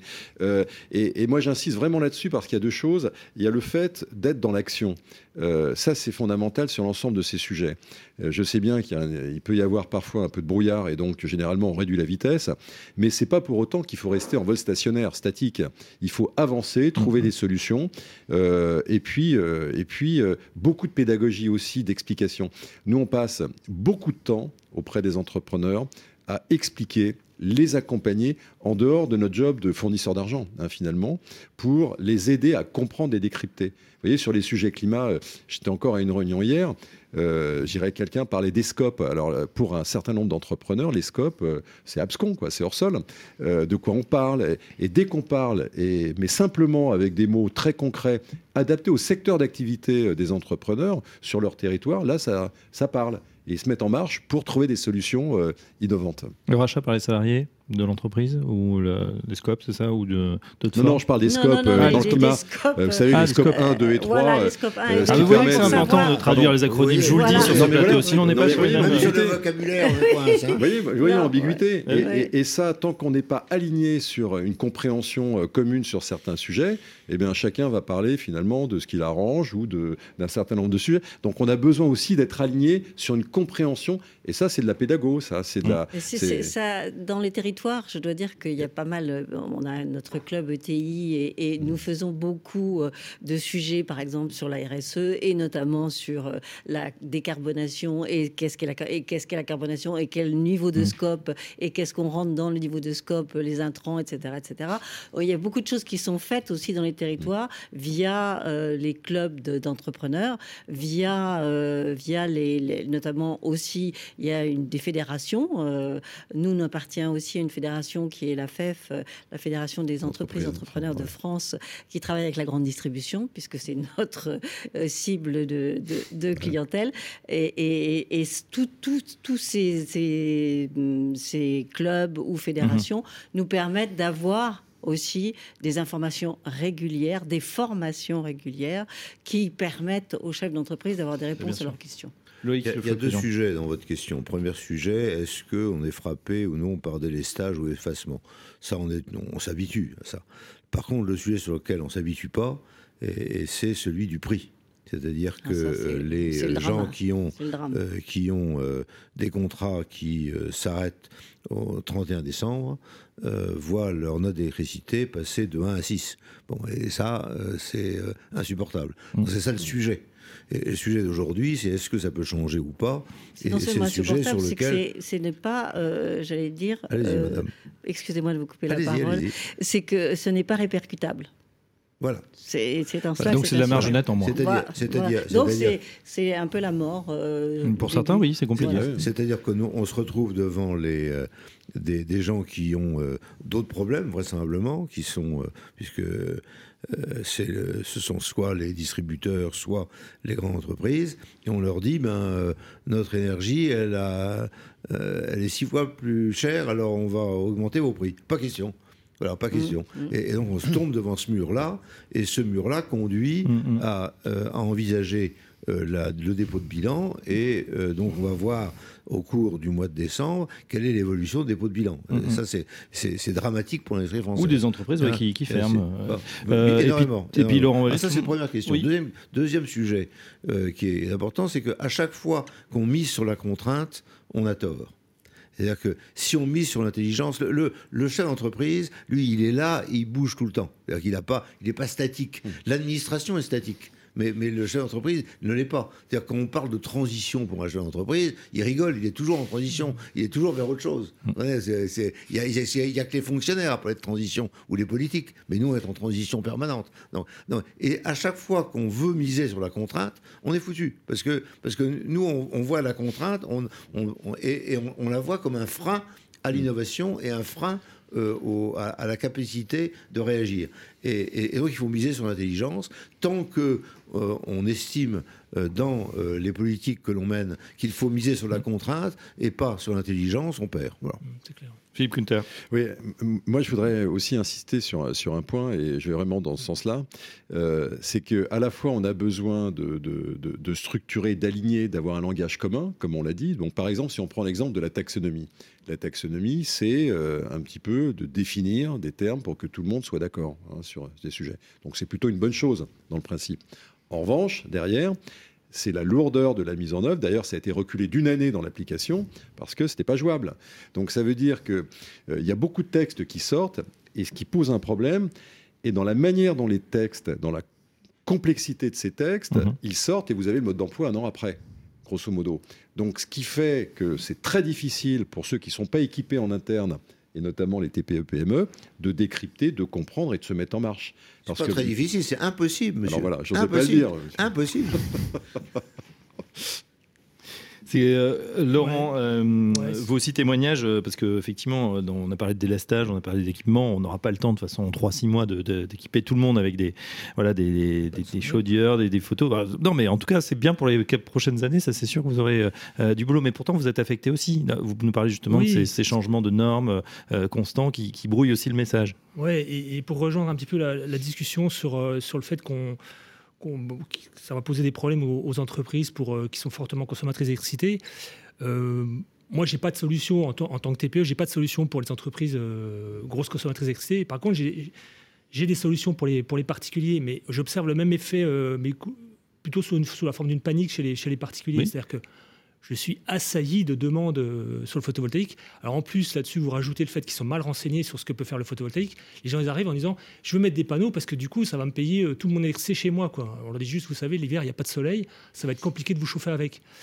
Et euh, donc il y a tout un travail de pédagogie mm-hmm. qu'on doit faire, mais ça aurait été bien qu'il ait, été fait par, le, par le, pouvoir public avant. Mais enfin bon.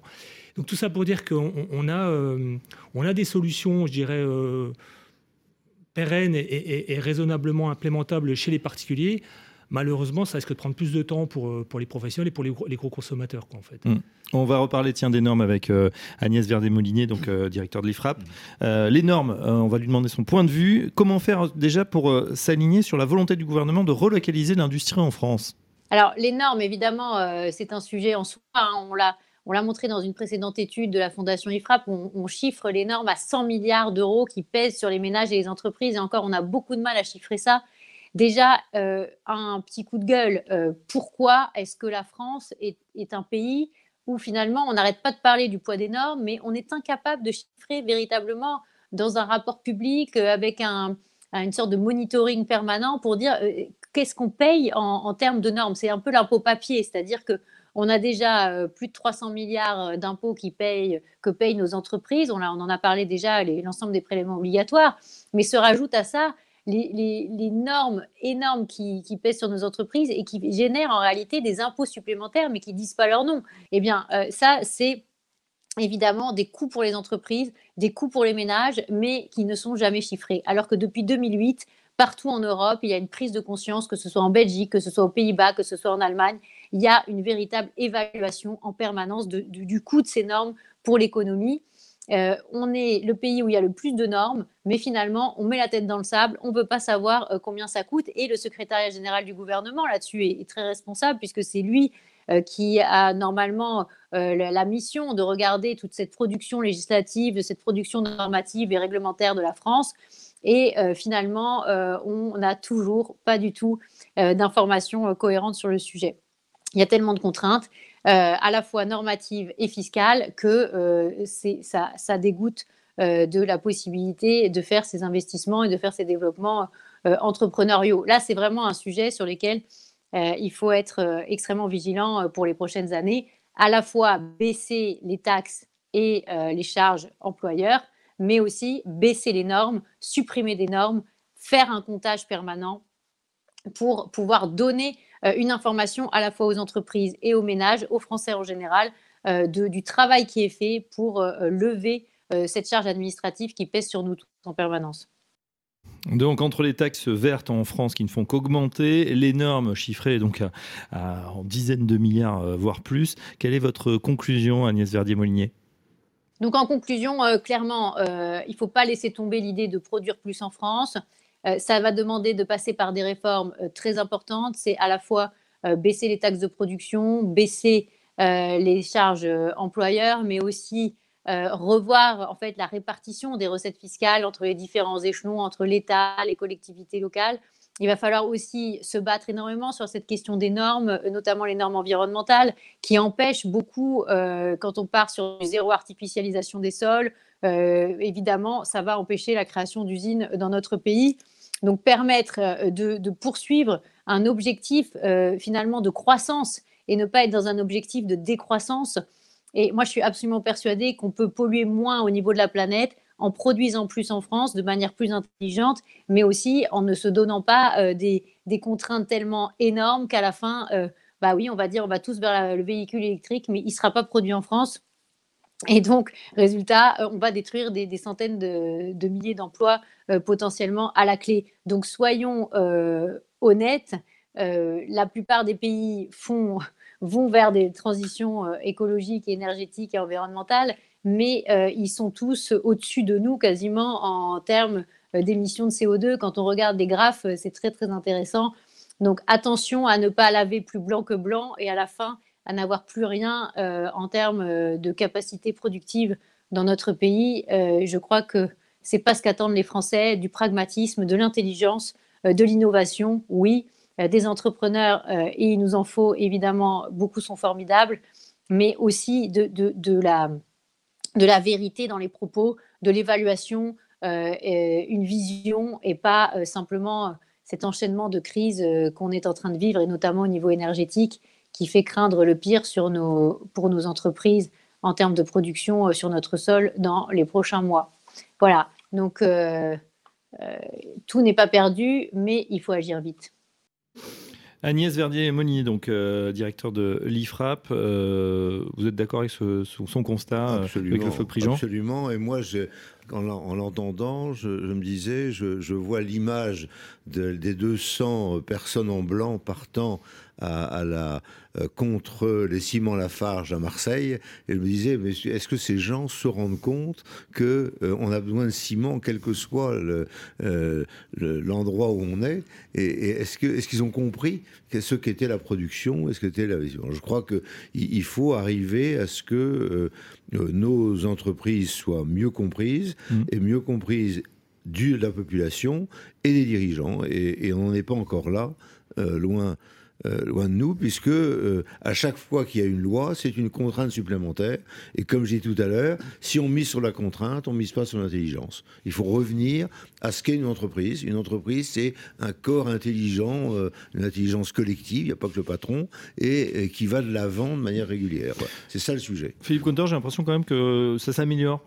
C'est-à-dire que les, voilà, il y avait un, espèce d'entreprise bashing à une époque, et là, effectivement, avec les, startups, on, a peut-être un peu moins de problèmes avec la la, réussite, les, les, beaux exemples qu'on peut montrer, notamment dans la French Tech Oui, moi je trouve qu'il y, a vraiment des exemples euh, très encourageants. C'est-à-dire qu'on voit une tendance qui est très positive. Déjà, on voit par exemple les étudiants euh, qui sortent d'école, etc., qui euh, se dirigent plus systématiquement vers la finance, le conseil et de préférence à l'international, mmh. mais vers les TPE-PME. Donc ça, c'est aussi bonne nouvelle. Ça veut dire qu'on réadresse le flux finalement et on se rend compte qu'on a une texture d'entreprise où on peut avoir des boulots épanouissants. Et puis, il y a le sujet de l'industrie. Euh, nous, en œuvre, on milite beaucoup là-dedans. Et d'ailleurs, ça a été dit, parce que ce sont des métiers d'avenir, ce sont des métiers où on peut réinventer les choses. Donc, il faut donner envie, effectivement, aux jeunes euh, d'épouser ces carrières parce qu'ils font des choses euh, exceptionnelles. Et puis, il y a une autre dimension aussi qui est à intégrer. C'est la dimension, bien sûr, c'est vrai qu'on est très climacentrique, et à juste raison, pour tout un ensemble de conséquences qu'on a décrites. Mais il n'y a pas que le climat. Et les attentes aujourd'hui, je dirais notamment des jeunes, mais pas que des jeunes d'ailleurs, sont aussi de bien comprendre les changements sociétaux. Exemple, la crise sanitaire. On ne travaille plus aujourd'hui comme on travaillait il y a trois ans. Donc ça, il faut l'intégrer et dans les dirigeants. Et puis, il y a d'autres sujets qui sont très importants, comme la biodiversité. Hein. Le climat, ce n'est que la troisième raison de la dégradation de la biodiversité. Donc, je veux dire, tous ces sujets, c'est vrai que ça fait beaucoup. Hein. Le sac est très lourd. Mais aujourd'hui, on ne peut pas euh, oublier tout ça. Il faut en tenir compte parce que c'est ce qui va euh, modeler finalement l'entreprise de demain. Et en tout cas, moi, je trouve qu'il y a un véritable élan entrepreneurial euh, sous différentes formes et surtout sur les territoires. Qu'il ne faudrait pas casser. Il ne faut pas casser.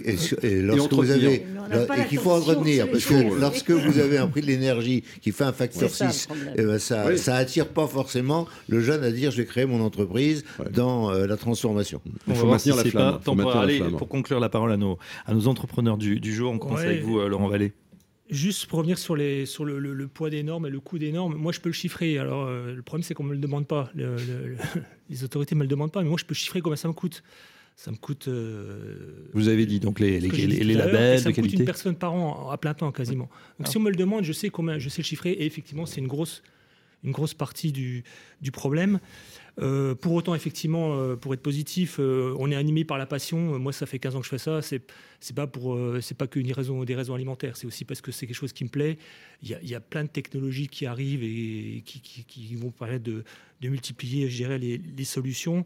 Euh, les énergies renouvelables, en tout cas dans ma partie à moi, euh, c'est un moyen, euh, par l'innovation, de, de, de, de, gagner pas mal en productivité, de, pouvoir un peu contourner les problèmes qu'on peut avoir euh, sur les aspects donc qualification, mm-hmm. certification. Donc on innove en permanence. comme disait Monsieur Lefebvre-Prigent, c'est une dynamique, on avance, on avance. Il y a un problème, on essaie de le résoudre on s'adapte. Voilà, on s'adapte. Là, par exemple, bon, moi, d'origine, je suis plutôt informaticien, donc euh, j'ai mis le paquet sur la digitalisation. C'est pas fréquent dans les TPE, mais mine de rien, ça me fait gagner pas mal de productivité. Quand par exemple quelqu'un qui est sur le terrain, un de, mes, gars qui est sur le terrain, qui, qui doit facturer, il facture directement depuis son, smartphone, c'est tout bête, mais c'est des gains. Mhm. Quoi. Plutôt que de rentrer, faire sa facture, risque d'erreur en papier. bien sûr. C'est la ressaisie, c'est double ressaisie, triple ressaisie des fois. Enfin bon là. Donc, euh, donc, on, on, continue à innover, on se sort par l'innovation. C'est un peu la solution. Euh, Jeanne Lemoine, on va terminer avec vous. Euh, alors vous, vous avez pris de plein fouet justement l'augmentation du, du, du, prix de l'électricité. Hein. je crois que c'est de 1 à 3, hein, c'est ça Exactement, exactement. et, et c'est vrai que, si vous voulez, cette, on, est, on, on a des possibilités de répercuter. Justement, on vient de signer une charte avec, avec un certain nombre d'acteurs de la grande distribution, la FEF et ses acteurs de la grande distribution, euh, avec euh, comme euh, principale base la transparence. C'est-à-dire qu'à partir du moment où on est capable de leur montrer nos factures d'énergie, et eh bien dans ces cas-là, ils doivent accepter la répercussion. fait qu'il y a une augmentation. Voilà, exactement. Maintenant, en effet, cela peut faire partie des. Faut mettre aussi des cierges de la Vierge Marie. Euh, hein. j'allais dire des vœux pieux. Vous voyez, donc on n'est pas loin l'un de l'autre. Euh, mais néanmoins, c'est une avancée euh, parce que ça fait des mois que nous travaillons avec, j'allais dire, à la fois la grande distribution, mais surtout mm. les cabinets ministériels de, de, de, de Roland Lescure et de Olivia Grégoire sur ces thèmes-là qui ont commencé avec j'allais dire, des comités de suivi liés aux problématiques euh, suite à la guerre euh, en Ukraine. Donc c'est vrai qu'il mhm. y avait des problèmes dans l'alimentaire euh, et, en effet, notre souveraineté alimentaire et notre souveraineté industrielle, on doit non seulement les conserver, mais on doit continuer de se développer bah, pour les assurer. Et ça, ça fait partie, en effet, quand monsieur parlait de passion, je crois que dans notre ADN de chef d'entreprise, c'est cela, c'est c'est pas, c'est, le, comment dirais-je, qui nous est notre moteur euh, principal, même notre réacteur principal, qui fait que tous les jours, euh, on, se, on se pose simplement des questions de savoir comment on va aller plus loin. Pas comment on va s'arrêter, mais comment on va aller plus loin. Voilà, on reste pas l'arme au pied, hein, on a bien compris euh, le mot euh, défi Canter. Merci en tout cas. On ne sait pas si l'avenir sera entrepreneurial, Merci, sera verdoyant, mais il sera en tout cas flamboyant, surtout avec euh, l'énergie euh, qui se déploie. On le voit avec nos entrepreneurs. Un grand merci à, à l'ensemble des participants, Loïc Lefloc Prigent, LFP Consulting, Jeanne Lemoine du groupe Lemoine, Philippe Counter, euh, BPI France, Agnès Verdier-Molinier, IFRAP à distance et Laurent Vallée du groupe VLM. Dans un instant, on continue le colloque éthique avec une deuxième table ronde, pollution et entreprise. Quelle responsabilité? À tout de suite. Seconde table ronde. Pollution et entreprise. Quelle responsabilité? Bonjour et bienvenue à tous. Deuxième table ronde de ce colloque éthique. Bien sûr, euh, l'ensemble du programme est à retrouver en, en podcast euh, pour ceux qui ont raté le début. On va s'intéresser à l'entreprise, entreprise et pollution. Quelles sont les responsabilités avec autour de la table un panel exceptionnel de nouveau. On est ravi d'accueillir euh, Joseph Taïfé. Bonjour Joseph. Bonjour. Vous êtes secrétaire général de Plast Alliance. Avec vous, on va parler plastic bashing. Euh, c'est vrai, tiens, le plastique, c'est mal. On nous a dit, on en retrouve dans les, dans les becs des tortues. Vous allez nous dire si c'est vrai ou faux, s'il y a de l'info ou de l'intox. Euh, on est ravi d'accueillir également à vos côtés euh, Olivier Babot. Bonjour Olivier. Bonjour. Euh, président de l'Institut Sapiens. Euh, on va parler crise du progrès avec Oui. vous. Voilà les liens entre entreprise, euh, pollution et puis où on en est. Euh, où on en est également euh, de Grignon 2026. On est en compagnie d'Hervé Le Seine. Bonjour Hervé. Bonjour. Vous êtes coprésident de cette association Grignon 2026 avec euh, euh, un thème phare, hein, le renouveau possible de l'agriculture. Vous nous expliquerez tout sur Grignon 2026. On a vu un aperçu lors du dernier colloque. Vous nous direz où vous en êtes. Et puis enfin, euh, on va parler économie circulaire avec Robert Yacan. Bonjour Robert. Bonjour. Vous êtes euh, le président de Birdim et on va parler économie circulaire notamment dans les euh, logements sociaux. Voilà, vous nous direz tout. Euh, pollution et entreprise, quelle responsabilité? On va commencer avec vous, euh, Joseph, si vous le voulez bien, euh, par présenter bon, Plast Alliance et, euh, et notamment euh, bah, ce, ce sujet, hein, le plastique, on en a besoin, mais il paraît que c'est de moins en moins bien le plastique. On, l'a vu dans la première table ronde, effectivement, c'est remplacé par du carton, par du bois. Moi, c'est vrai que je déteste les pailles en carton qu'on a dans les cocktails. C'était beaucoup mieux avant, mais ce n'est que mon avis. Euh, justement, plastic bashing, où, est-ce qu'on en est finalement? Euh, Racontez-nous quels sont les enjeux. Alors déjà aujourd'hui, je suis très content parce qu'on est sur une radio qui s'appelle Carbone Zéro. Carbone Zéro, la radio. Et euh, ce que les gens et le, débat d'aujourd'hui, c'est surtout de s'adresser aussi au grand public. hein. C'est les, spécialistes le savent. Euh, c'est qu'aujourd'hui le plastique c'est le matériau le moins émetteur euh, de CO2. C'est-à-dire que pourquoi? Parce qu'il est plus léger, euh, il est, il demande beaucoup moins d'énergie à produire. Si vous le comparez par rapport à du verre, par rapport à du carton, euh, à ce sujet-là. Donc on est en fin de compte en face d'un matériau qui euh, va permettre de répondre à tous les objectifs de décarbonation et de limitation des gaz à effet de serre que l'Union européenne ou que la France veut se fixer. C'est pour ça d'ailleurs que vous avez de plus en plus de plastique dans les voitures, vous avez euh, l'utilisation du plastique dans les bâtiments. Et vous avez depuis toujours, en tous les cas, l'utilisation de plastique dans les emballages. Parce qu'effectivement, vous avez euh, un poids réduit et une meilleure protection. Et euh, alors le thème plastic bashing de la grande intox, c'est qu'en fait, on- depuis maintenant presque 4 ans, hein, maintenant, on a, et très spécifiquement en France, euh, un plastic bashing euh, médiatique, organisé, très bien organisé. Euh, par une, vraiment une minorité, une minorité de population, mais qui sait, en fin de compte, euh, se faire entendre. Et, euh, et aujourd'hui, alors, on n'aura pas le des temps. images chocs, on va, on va, on va citer un juste, euh, voilà, le fameux sixième continent, euh, dans les océans, une masse informe de, de plastique aggloméré, ou encore ces images, effectivement, des, des, des- des sites de plongée envahis par les sacs poubelles ou des tortues qui meurent à cause des, justement de ce qu'elles ingèrent, hein, notamment du plastique. Est-ce que c'est vrai? Est-ce que c'est faux? Qu'est-ce que vous nous dites là-dessus? Alors, il y a certainement des tortues ou des baleines ou des animaux marins qui euh, doivent ingurgiter des déchets qui soient des déchets plastiques ou autres. Euh, mais le plastique, on va dire que c'est le seul déchet qui ne coule pas et d'ailleurs qui peut être récupéré, hein, contrairement à d'autres déchets, euh, mais qu'on voit. Euh, parce qu'il est léger. Donc, euh, si vous jetez une batterie de voiture euh, dans, dans la Seine, elle va polluer beaucoup plus qu'un sac plastique, mais vous la verrez pas. Le nombre de containers qui peuvent éventuellement être perdus sur les bateaux tous les ans avec des produits chimiques à l'intérieur et qui se perdent en- au niveau des océans, personne ne le voit. Par contre, le plastique, du fait de sa légèreté, il flotte. Et les images qu'on nous montre, alors il faut le voir, il faut compre- comprendre une chose, c'est que ces images, c'est pas en France. Hein. C'est euh, les baleines, les tortues, etc. euh, ce sont dans des dans des dans d'autres endroits et Mhm. surtout avec des produits et des emballages et des déchets qui ne sont absolument pas français, voire européens. Euh, je vais vous prendre euh, un exemple tout simple. Euh, le fameux, on va dire, le continent de plastique dont on nous parle. Il n'y a pas de continent de plastique. Il n'y a pas de sixième, septième continent tel qu'on l'imagine, on va dire, en termes de continent.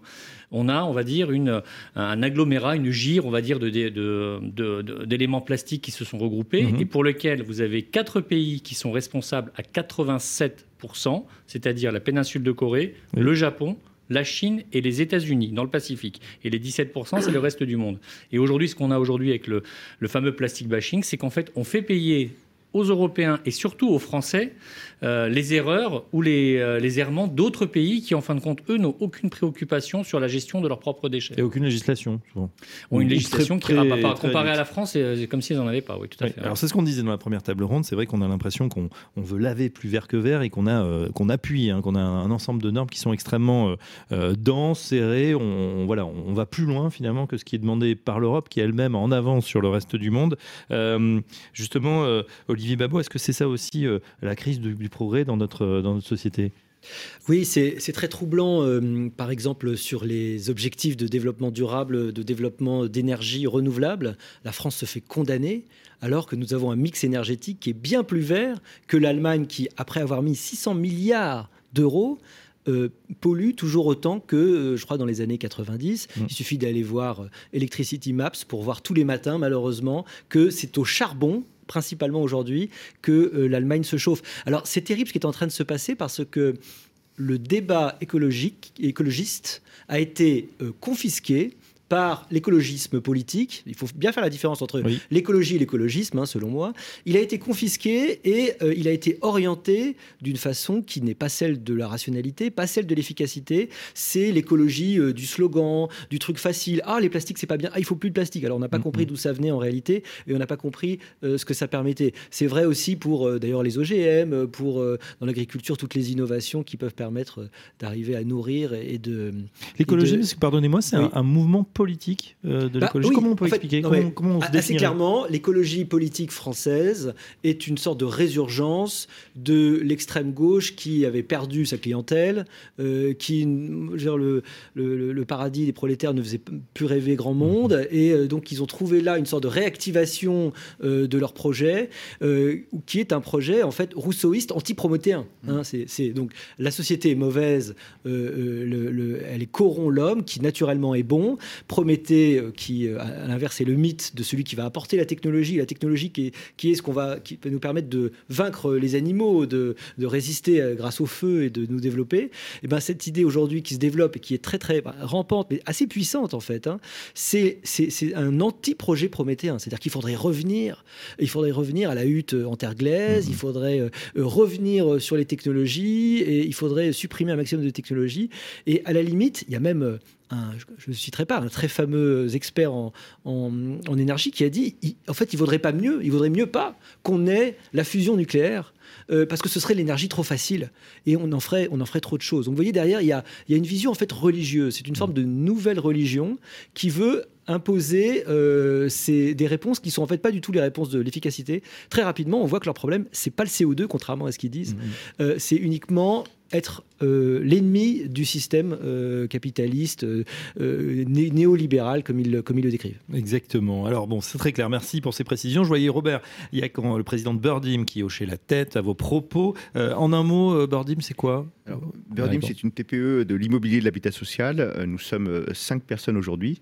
En l'espace de trois ans, et un peu sur un, un joke, avec 1000 euros de capital, nous avons développé 4000 logements exclusivement sur les zones tendues, c'est-à-dire là où on nous dit que c'est pas possible de loger euh, les Français. Eh bien moi, ça m'amuse. Quand on me dit que c'est impossible, je fonce. Et c'est ce qu'on a fait. Alors aujourd'hui, évidemment, on va chercher à lever des fonds, euh, des fonds importants. L'objectif, clairement, c'est euh, d'accélérer la production. On ne fera pas tout nous-mêmes. hein. Il s'agit de fédérer l'ensemble des acteurs sur notre modèle euh, et d'accélérer la production euh, de logements pour les Français. On a en France une crise du logement qui est quasi historique, hein, Mhm. qui remonte quasiment au XVIIIe siècle. Et c'est cette crise à laquelle on veut répondre. Parce que moi, je- à titre personnel, euh, je suis humain et je n'en peux plus de voir nos concitoyens ou d'autres personnes dans la rue parce qu'on est désorganisé et que l'argent est mal utilisé alors qu'on a des solutions pour produire et accélérer la production de logements.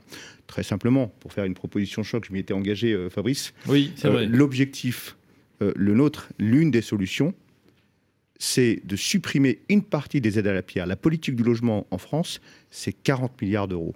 Eh bien, si vous voulez, 40 milliards d'euros. Ce sont 40 milliards d'euros qu'on prend dans la poche des Français, dans votre poche, dans la mienne, euh, euh, et qui, euh, chaque année, renchérissent les prix du foncier. Eh bien, c'est nous-mêmes qui renchérissons les prix du foncier et qui rendons impossible, impossible l'accélération de la production de logements. Alors moi, ce que je propose, c'est que dans un premier temps, nous supprimions tout de suite, violemment, d'un coup, les 20 milliards d'euros d'aide à la pierre au sens large du terme. Alors évidemment, pas Donc du c'est tout. tout ce qui est Pinel. euh, C'est tout voilà, ce qui est alors Pinel, exonération fiscale, subvention pour les bailleurs, euh, TVA 5,5 pour les bailleurs, euh, etc. etc. Euh, Parce que les autres 20 exonération milliards, TFPB. les autres 20 milliards, vous disiez 40 milliards, 20 milliards d'aides, de programmes d'aide et 20 autres milliards qui sont les, Alors- les APL. On a vu que c'était un sujet sensible, Alors, hein, même les, pour vous les les 20 toucher 5 milliards, bravo, merci Fabrice de me poser la question. Les, les 20 milliards euh, d'aide à la, à la personne, on ne peut pas les supprimer tout de suite. Si on commence par faire, un- comme un certain gouvernement qui est arrivé au pouvoir il y a quelques années, qu'on supprime 5 euros, c'est ridicule, 5 euros d'APL, on sait tous que c'est l'une des étincelles des Gilets jaunes. Eh bien, ça ne marche pas. Euh, C'est une politique publique qu'on propose. Nous, on peut supprimer aujourd'hui les aides à la pierre d'un coup, et les 20 milliards restants, ça sera supprimé sur 15, 20 ans, 25 ans, une généra- une génération. Pourquoi? Parce que l'objectif, euh, c'est tout simplement d'accélérer la production de logements, d'avoir assez de logements, de faire baisser les prix du logement et des loyers. Et à partir de là, vous pouvez supprimer les 20 milliards restants. Mais si vous les supprimez maintenant, disons-le clairement, hein, vous avez 80% de la population française dans la rue demain matin. Et ça, c'est pas possible. Euh, donc non, l'objectif, c'est de faire ça tranquillement, posément. D'abord les aides à la pierre, ensuite les aides au logement. Et puis ces 40 milliards, pour le dire clairement, qu'est-ce qu'on en fait? Eh bien, on, les remet dans l'économie réelle, dans l'industrie, par exemple, euh, pour créer des emplois en France, des industries qu'on relocaliserait. Et c'est un cercle vertueux qui permet euh, bah, euh, de relancer la production foncière et immobilière, de fluidifier les parcours résidentiels, la mixité sociale et urbaine, de favoriser l'insertion des personnes exclues, j'y suis très attaché, et clairement, j'y vais- fort, hein, de relancer l'économie française. Et, dernier point, vous allez me dire comment on y arrive, euh, de financer et sécuriser les retraites en France. Ça, c'est pas mal. On va y venir dans un instant. On va terminer le, le tour de table. Euh, merci au candidat Robert Yacan, donc euh, président de Bientôt. Avec ses, ses, euh, ses- ses- voilà, ses propositions euh, choc. Hervé Le Seine, on est ravi de vous accueillir à nouveau co-président de l'association Grignon 2026. On avait eu un aperçu justement de ce grand projet. On reste d'ailleurs un petit peu dans l'immobilier. Avec, euh, vous allez nous redire les grandes lignes du projet et surtout où on en est en cette fin d'année 2022. Alors, Grillon 2026, c'est un projet collectif d'intérêt général de créer un grand campus dédié à la transition écologique et alimentaire sur le site de Grillon, donc qui est un des quatre sites de l'école d'ingénieurs AgroParisTech, qui, comme vous le savez, donc euh, a déménagé euh, sur le plateau de Saclay pour rejoindre Polytechnique, Centrale, enfin tout le hub des grandes écoles. Et ce site de 300 hectares, dont 130 hectares de forêt, 150 hectares de terres agricoles et un, superbe campus avec un, un château, des dépendances, des amphithéâtres, des laboratoires. Euh, le ministère de l'Agriculture, avec bien sûr le ministère des Finances, euh, voulait le vendre à des promoteurs immobiliers euh, qui voulaient en faire des résidences privées. Donc on Mhm. s'est battu. C'était pas depuis- forcément du social. hein, non, c'est pas du tout du social. C'est du, du- du résidentiel haut de gamme, privatisé, avec une fiscalité euh, euh, loi Malraux qui permet effectivement de, de- de mettre en valeur de, de certains monuments. Et donc on s'est battu pour garder l'intégrité de ce site qui existe depuis deux siècles, hein, qui est l'Institut Royal Agronomique, pour en faire un grand lieu de rencontre on peut trouver à la fois des fabricants de plastique euh, qui puissent discuter avec des écologistes, euh, des agriculteurs qui puissent discuter avec euh, des distributeurs, des industriels de l'agroalimentaire comme, euh, comme j'étais, euh, puisque j'ai créé mon entreprise il y a 30 ans euh, qui fait des, des arômes pour l'industrie agroalimentaire, donc je connais bien ce secteur-là. Euh, voilà, donc c'était l'idée, c'est ça, c'est de, de créer un lieu un peu médiatique, un peu emblématique, euh, connu internationalement et qui puisse donc être un lieu d'échange d'industriels, de chercheurs, de- d'enseignants, de, de start-upers euh, et, euh, et d'innovateurs surtout. Le projet, donc Grignon 2026, c'est qui sera, il sera Alors prêt le en projet, 2026, le projet, nous, ça fait trois ans qu'on se bat pour ce projet. Euh, on attend encore la décision du ministre. Euh, il y a eu un- une réunion interministérielle euh, il y a 15 jours qui n'a pas, pour l'instant, qui n'a pas encore débouché, mais on est très confiant. On pense que finalement, c'est un superbe projet, qu'on on est accompagné par euh, une centaine d'entreprises, dont de- des très grandes entreprises, et surtout par une communauté de 50 000 ingénieurs agronomes euh, qui sont dans tous les, les secteurs de l'industrie et qui sont dans le monde entier et qui portent ce projet euh, collectif. Voilà une façon euh, différente effectivement de, réinvestir euh, les lieux, on en a besoin, et puis de, créer peut-être bien sûr des, emplois, enfin de faire travailler des gens. Euh, Joseph Taillefer, tout à l'heure, euh, on, évoquait effectivement ce plastique bashing, euh, d'autant que vous n'avez pas parlé de quelque chose qui est très utile. Ce plastique, il est utile aussi euh, pour, nos, euh, pour tout ce qui est médecine. Euh, quand on va à l'hôpital, on est sur du plastique pratiquement à 100%. Alors c'est tout le paradoxe, c'est qu'on entend euh, dans les médias, on va dire, dans certains médias anti-plastique qui disent mais le plastique c'est dangereux pour la santé, euh, le plastique euh, peut donner des maladies. Mais si c'était le cas, mais tout l'hôpital aujourd'hui est fait de plastique.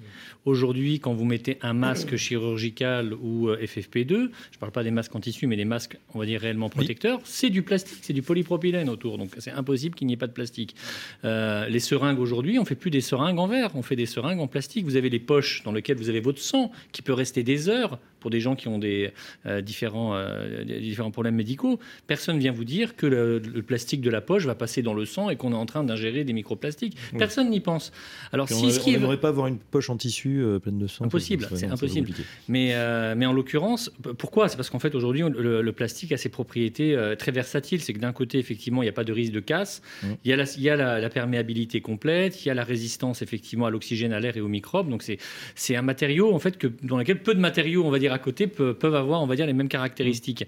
Et donc, en l'occurrence, si ce qui est vrai pour la santé, c'est-à-dire si le plastique, effectivement, et ça, a aidé, euh, et ça aide, effectivement, et ça a aidé, ça continuera à aider à, augmenter la durée de vie des, euh, populations, euh, pourquoi est-ce qu'on vient nous dire que l'emballage plastique des aliments serait dangereux également pour la santé? Pourquoi est-ce qu'on dirait que le plastique dans telle application serait dangereux?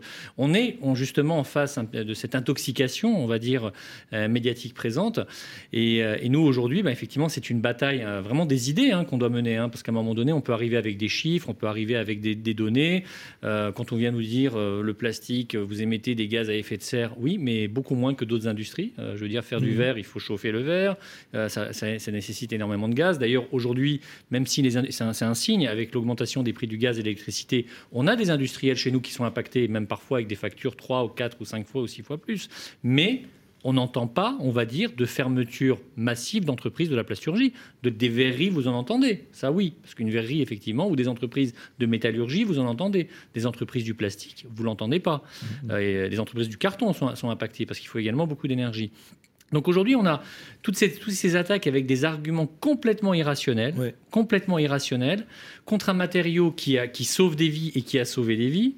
Euh, contre un matériau dont la production, je l'avais déjà dit euh, lors de différents colloques, mais dont on va doubler d'ici 20 ans dans le monde. C'est-à-dire, on est en face d'un secteur d'activité dans lequel, dans 20 ans, il y aura deux fois plus de produits plastiques fabriqués qu'aujourd'hui. Donc, à un moment donné, Donc, en soit croissance. bah, c'est en pleine croissance. Donc la France, bon, bah, euh, comme on dit toujours, c'est un peu le, le- le premier de la classe, mais c'est surtout un élève indiscipliné, parce qu'aujourd'hui, on a la législation, on va dire mondiale et notamment européenne, la plus restrictive sur le plastique. Et, et là, je, je vais donner une note et ça, je, je- je l'avais dit d'ailleurs lors d'un précédent colloque, j'avais dit la loi AGEC, la fameuse loi sur l'économie circulaire qui prévoit la fin des plastiques à usage unique en 2040, c'est une fake news. Euh, bah, je peux vous dire aujourd'hui qu'au vu des projets européens et au vu du projet de règlement européen qui est paru il y a, il y a- il y a quelques semaines, euh, la loi AGEC est morte. Très concrètement, il y aura des plastiques à usage unique en Europe en 2040 et en France. Et la réglementation européenne indique clairement qu'il sera fait interdiction à un État de déroger à ce règlement. Donc c'est vraiment précisé, il n'y aura pas de surtransposition. Et ça, je le dis aux industriels parce que on a vu malheureusement des industriels influencés par ce plastic bashing et par cette intoxication il y a quelques années euh, changer de cap. Ils sont passés, ils ont acheté des lignes, ils sont passés sur du carton, ils ont commencé à aller sur autre chose. En tous les cas, pas nos adhérents, mais en tous les cas des entreprises ailleurs. Euh, ils vont s'en mordre les doigts. Ils vont s'en mordre les doigts parce qu'aujourd'hui, très clairement, le matériau de l'avenir, euh, du présent et de l'avenir, sera le plastique. très Voilà. concrètement. Bon, on va faire un détour, mais on verra euh, effectivement le problème du- de la fin de vie en fait de ce déchet. C'est peut-être là où le bas blesse et là où il faut travailler encore plus. En tout cas, on, on parlait de l'empilement des, des normes. Euh, Olivier Babot, c'est vrai que là, euh, on, on a, on veut aller plus loin et puis finalement une norme européenne, on a l'impression qu'on dégaine un peu vite avant peut-être ou là où nos voisins européens en tout cas euh, prennent un peu plus leur temps. Oui, on a malheureusement en France cette habitude effectivement de surtransposer beaucoup parce que on a toujours bien aimé le symbole et puis les, les actes de de, peut dire de d'étalage de vertu. Et donc on adore étaler notre vertu par de la sur- surtransposition. Et, et c'est ça vraiment qui est problématique. C'est très intéressant cette discussion sur le plastique, hein, parce que par exemple, euh, il y a, enfin, à un moment donné, il y a des idées qui sortent de, de- dans la, la galaxie écologiste et on dit ça y est, c'est la panacée, il faut absolument faire ça. Et, et, tout, et c'est séance tenante, il faut que tout soit là-dessus. Par exemple, euh, la, la consigne. Alors la consigne des verres, dont on a dit à un moment donné Oui. que ça devait être complètement, tous les verres devaient être consignés, parce que évidemment c'était euh, vachement de de- d'économie d'énergie. Mais en fait, si on regarde le détail, ça veut dire que d'abord il n'y a plus de différenciation marketing, parce que ça veut dire que toutes les bouteilles doivent être pareilles. Et ensuite, on se rend pas compte, mais nettoyer les bouteilles, enlever l'étiquette, en fait, ça consomme une eau de malade. En fait, c'est pire. C'est pire que de réutiliser le, le- le verre refait. Donc, euh, le problème de l'écologie, c'est que c'est le cimetière des idées simples. En réalité, c'est une science complexe, avec des réalités qui sont complexes, et que très souvent, elles sont abordées d'une façon hyper simpliste, et malheureusement par Oui, des reste des parlementaires. slogans mais oui, et par, par des parlementaires qui, qui, euh, ont plein de bonne volonté, mais qui sont jamais rarement des spécialistes. Et donc, on leur, on leur a bourré le mou à un moment donné, puis les fameuses conventions citoyennes. Et puis derrière, vous avez des minorités actives euh, qui avancent leur propre agenda révolutionnaire, comme on l'a dit, en fait, hein, et qui sont là pour euh, faire tomber le système avant tout. hein, c'est ça qui les intéresse, et, pas l'améliorer. Euh, et donc, ça donne une, extrême confusion, ce qui rajoute aux effets de. De, de régulation, quand on parlait de, Mm. de surtransposition, qu'il faut qu'on ait, on, on risque, on va être les seuls à être vertueux, on va mourir vertueux, pendant que le, le reste du monde va faire autre On, chose. on quoi. mourra guéri, Voilà. oui. Euh, Olivier justement, une question, c'est sur la propagation des idées. On a l'impression qu'à l'heure justement euh, d'Internet, Twitter, etc., voilà, une, une idée ou une fausse idée, hein, on parle beaucoup d'infox, hein, euh, donc des, des vraies fausses, euh, des- voilà, des, des choses assez farfelues qui sortent et qui deviennent mainstream et on, on s'est repris sur les plateaux télé, ça devient pratiquement une, une quasi-vérité alors que personne, euh, personne le- l'a vérifié déjà scientifiquement. Qu'est-ce que vous pensez de cette, C'est, vous savez, c'est cette grande déception du siècle numérique qu'on annonçait comme le siècle d'apparition de la, de la vérité, de consensus, de nuances qui allait pouvoir euh, triompher, puisque on allait tous mettre nos cerveaux en commun, on allait pouvoir discuter euh, d'une façon bien a- a- habermasienne, n'est-ce pas, avec l'éthique de la communication, on allait- tous se parler, s'écouter, et il y avait la vérité qui allait sortir. Et en fait, la grande désillusion, c'est que oui, il y a des choses formidables sur Internet et tout est, est- enfin, tout- tout- on peut y trouver toutes les vérités. Le problème, c'est qu'on y trouve aussi tout le reste. Je crois que c'est Georges Bernard Shaw qui disait euh, euh, le temps que la vérité mette ses baskets, euh, le mensonge a déjà fait sept fois le tour du monde. Ben, c'est exactement ce qui se passe. On s'aperçoit que l'opinion, de façon générale, est beaucoup moins intéressée par le, le, le, le- le débunkage de la fake news. Il y a des journaux qui ont testé ça, hein, que par la fake news elle-même qui parfois flatte et est beaucoup plus intéressante. Et donc c'est c'est notre grand drame, c'est-à-dire que le débat sur plein de sujets, mais en particulier sur les solutions écologiques, est complètement pollué. Et bah, par exemple, bah, sur le nucléaire, on voit où on en est aujourd'hui, euh, tout simplement parce qu'il était impossible de dire la vérité, parce qu'on a été complètement euh, euh, euh, étouffé par une vision complètement fausse. Par exemple, sous-entendant que Fukushima, il y avait eu des millions de morts à cause de... Alors, il y a eu zéro mort lié euh, au nucléaire à Fukushima, il faut le dire. Bon, C'est quand même complètement dingue. Et donc, on a des visions complètement déformées à cause de cette loupe évidemment des minorités euh, actives qui sont là pour essayer d'imposer Et extrêmement actives, hein, extrêmement actives mais on sait très bien c'est Moscovici vous savez le, le sociologue qui a montré que les minorités actives c'est toujours le cas hein. c'est-à-dire que vous avez une grande masse en fait de la population qui est fondamentalement assez indifférente euh, apathique aboulique puis c'est pas grand chose et puis vous avez une, une très petite partie de gens qui sont des minorités actives Euh, les, que la grande majorité les soviets aujourd'hui- c'était une poignée hein, quand ils ont pris le, le pouvoir euh, en Russie. La grande majorité, elle, elle, elle relaie aussi. Des fois, on voit une info, puis on la partage, on ne sait pas trop pourquoi. C'est un peu un titre choc. Et, et je pense que c'est compliqué après de rétablir la vérité, euh, d'avoir des chiffres, d'avoir une, une approche scientifique hein, aussi des sujets. Euh, Robert Yacandet, alors on, on change de, de thème évidemment, euh, mais sur l'immobilier, c'est un peu pareil aussi. Il y a beaucoup d'idées reçues. Alors il y a des propositions choc, effectivement, mais au-delà du yaka faucon, c'est vrai que c'est, on est dans des sociétés bon, démocratiques, on le sait, extrêmement complexes, et il n'y a pas vraiment de solution miracle. Justement, c'est, il faut se mettre autour de la table. D'ailleurs, il y a un Conseil national de la, euh, voilà, de la, la refondation qui va être fait sur le logement. Est-ce que vous allez y participer? Vous allez regarder ça de près? CNR auquel en fait on n'a pas été invité puisque habituellement les- on n'invite que les grands acteurs. J'ai fait proposition de, de service. On n'a rien à gagner nous en tant que TPE à participer si ce n'est partager nos idées pour l'intérêt général, le bien commun de notre pays. Euh, voilà, on n'a pas été invité. Pourtant j'ai relancé. Je suis allé euh, sur invitation de Yael Braun-Privé il y a 15 jours, 3 semaines maintenant au colloque à l'Assemblée nationale. Très intéressant, merci à Yael Braun-Privé pour son invitation. Euh, mais il n'y a pas d'idée neuve. hein. Il n'y a clairement pas d'idée neuve aujourd'hui.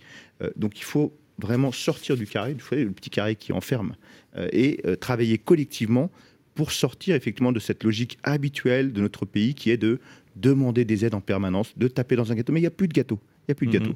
Euh, On est surendetté. Donc il faut trouver des solutions où on produit du logement sans demander d'argent à l'État et aux collectivités locales. Ça, c'est une autre proposition. Euh, pour aller dans Ça, ce sont les entrepreneurs en général Ça, qui arrivent à le faire. Je- ils se débrouillent, on trouve euh, sur ses fonds privés, sur euh, euh, Friends and Family, la famille, les amis, et puis après, bon, bah, quand même le concours bancaire ou, ou d'autres moyens ou des, des- des fonds. Mais en tout cas, pour avoir des bonnes idées et les mettre en pratique. Vous avez exactement ça devant vous, euh, si je puis me permettre, Fabrice. Une TPE qui est partie de rien, de rien, et qui aujourd'hui a un modèle qu'il faut financer. Donc on a on travaille avec un certain nombre de partenaires bancaires, dont la BEI. Euh, et euh, d'autres hein, qui sont les partenaires habituels du, du logement, Crédit Mutuel Arkea qui, euh, qui connaît notre modèle. On, y- on avance, on avance, mais il faut effectivement trouver des, des partenaires. Pour rebondir aussi sur ce que disaient euh, Joseph euh, Taffet et euh, Olivier Babot sur l'écologie, dans notre métier, il y a aussi euh, une problématique, c'est qu'on a des dogmes là aussi. Je me souviens moi du discours du président Chirac notre maison brûle et nous regardons ailleurs. Maison, c'est dans l'immobilier. hein. Notre maison brûle et nous regardons ailleurs. Eh bien, c'est la réalité aussi dans notre métier, puisqu'on est aussi euh, contraint par des dogmatismes écologistes hein, qui s'imposent à nous. Mais la réalité, c'est que euh, il faut qu'on agisse. Et on a euh, en France et ailleurs, en fait, hein, on sait que l'immobilier, l'habitat social, est un vecteur de pollution, est un vecteur en fait de CO2 euh, à peu près 40% des, des- émissions. hein. Euh, ce sont les chiffres communément admis, euh, y compris par les meilleurs spécialistes, parce qu'on pensait au même euh, tout à l'heure. Euh, pourtant, il y a des solutions. Euh, et ce ne sont pas celles qui sont proposées par euh, la minorité agissante, la minorité active euh, euh, là-dessus. Euh, nous, on a des solutions effectivement à proposer là-dessus. Il faut un- une, une série de solutions. Il faut développer le bois en France. Pas nécessairement le bois qu'on va chercher dans les pays nordiques, ça n'a pas de sens. On a une belle filière euh, bois en France, il faut la développer, il faut construire davantage. Il y a des solutions techniques pour cela. Euh, pourquoi pas hein, produire davantage localement, la terre cuite, etc. Mais tout ça, ce sont des compléments. Il ne faut pas écarter le béton par principe, par exemple. C'est un complément. Il faut utiliser les matériaux ensemble, les combiner ensemble, de telle sorte en fait qu'on puisse réduire euh, l'impact CO2. Mais C'est toujours le, le mix, hein, la trajectoire, que ce soit Exactement. l'énergie, C'est- que toujours la recherche d'un équilibre euh, sur les solutions comme sur les matériaux qui permettent d'avancer progressivement. Moi, je crois beaucoup à la science et non pas euh, au recul, à la décroissance. Je crois beaucoup à la science qui va nous aider, et ça a toujours aidé l'humanité, à dépasser les difficultés. Et dans notre métier, l'immobilier de l'habitat social, c'est la même chose. C'est dit. Euh, Hervé de Seine, on, part euh, de nouveau sur, le, sur le site hein, de, Grignon, bien évidemment. Euh, vous aussi, on est tous dans le même univers, voilà, dans ce maelstrom d'informations, on les reçoit, etc. Vous aussi, c'est un, enjeu de communiquer, de, de- d'avancer ce que vous allez faire pour ce projet, par rapport justement, vous le disiez, à, à des projets concurrents. Il faut faire entendre sa voix. Oui, c'est effectivement difficile. Il se trouve que hier, euh, avec l'Académie d'agriculture, nous organisions une, visite de la ferme expérimentale de, de Grignon, qui est à côté du, campus. Et le directeur de la, ferme nous disait qu'il n'arrive pas à satisfaire toutes les demandes des start-upers. Il faut savoir qu'en France, il y a des centaines de start-up qui sont créées aujourd'hui sur le sur le- l'idée de, de l'agriculture euh, écologique, sur l'idée de la transformation écologique. Et, et ça, c'est réjouissant de voir tous ces jeunes qui, en dehors de toute idéologie, euh, ont des projets, euh, font confiance aux progrès techniques, euh, utilisent vraiment leur, leur savoir-faire d'ingénieur, d'ingénieur agro, pour, euh, pour créer des nouveaux, des nouveaux produits, des nouveaux métiers. Et juste un petit mot sur les fameux bifurcateurs. Vous avez, vous avez peut-être entendu parler des bifurcateurs de, de l'école d'ingénieurs AgroParisTech qui ont, qui ont dit que ben, il fallait euh, bifurquer. Certes, il faut peut-être inventer, il faut peut-être pivoter, comme on dit dans le monde de, de- la tech, euh, mais il ne faut pas oublier qu'il y a quand même un progrès technique, un progrès scientifique qu'il faut utiliser. Et quand on a la chance d'avoir une formation d'ingénieur qui représente quand même beaucoup d'argent euh, payé par la collectivité, bah, il faut l'utiliser aussi à bon escient pour euh, trouver les produits du futur et pour sortir du débat idéologique. Et c'est un peu l'idée de, de Grignon, c'est de réunir au même endroit des gens qui sont euh, d'un avis complètement différent, mais qui, euh, par, le, di- par le dialogue, peuvent, et c'est c'est l'idée de, de ce campus qui est, qui est un campus résidentiel, donc on n'est pas, pas dans l'éphémère, on n'est pas dans la discussion, on, peut être dans le cadre de, réunions qui, ont lieu sur un jour, deux jours, où on se retrouve ensemble, on discute vraiment au fond des choses pour euh, justement dépasser ce climat idéologique qui est complètement délétère en ce qui concerne l'écologie. Il y aura euh, donc des, des ingénieurs hein, euh, qui feront partie de l'agritech, c'est comme ça qu'on dit, la Absolument. French Tech. De la gr- green tech, absolument. Donc, qui, qui développent des, des, des- entreprises sur euh, l'amélioration du, du- des process alimentaires, euh, sur l'agriculture de précision, euh, sur euh, la méthanisation. Par exemple, à la ferme de Grillon, il y a un méthaniseur. Donc, ça aussi, c'est une nouvelle source d'énergie qui, qui, qui, est- qui est- tout à fait utilisable par des milliers de- d'exploitations agricoles. Euh, sur le- les énergies vertes, il y a euh, la ferme de Grignon, ils installent donc une, une, une unité de, de, de- de renouvellement d'électricité solaire.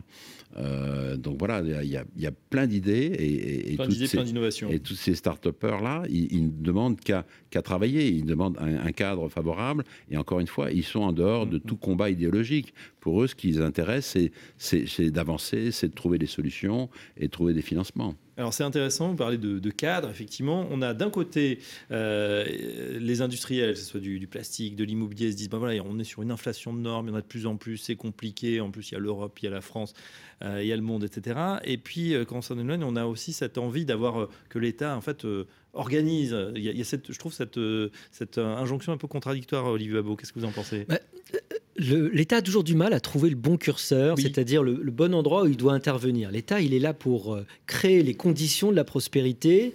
Il est là pour nous permettre de rechercher notre bonheur, mais pas pour faire notre bonheur ou décider des- de, ce que c'est que notre bonheur. Et c'est ça qui est toujours très compliqué parce que la tentation est très forte d'aller toujours plus loin.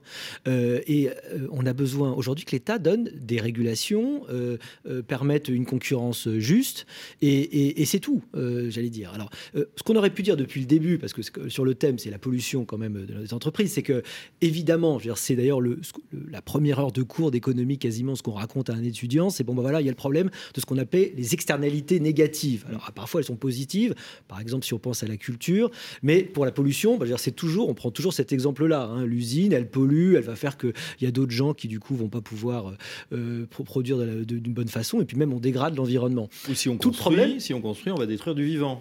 Oui, on détruit le vivant, mais il y a toujours un arbitrage à faire. Mais toute la question est effectivement euh, quelle est l'empreinte réelle qu'on donne Est-ce qu'on prend en compte l'intégralité de notre action sur l'environnement Alors c'est vrai que c'était pas le cas autrefois. Euh, je crois que c'est Ford qui disait les deux choses importantes d'une entreprise sont pas à son bilan, c'est sa réputation et ses hommes. Et on pourrait dire sa réputation, ses hommes et puis son effet sur l'environnement aujourd'hui. Mais ça y est, maintenant, euh, on, on internalise ça, on a des comptabilités, euh, on est conscient de, de ça. Et à partir du moment où vous faites rentrer dans les mécanismes de marché le- la prise en compte du carbone, la prise en compte de l'impact sur la biodiversité, eh ben, vous avez euh, naturellement euh, des incitations à essayer d'être plus vertueux, à être meilleur.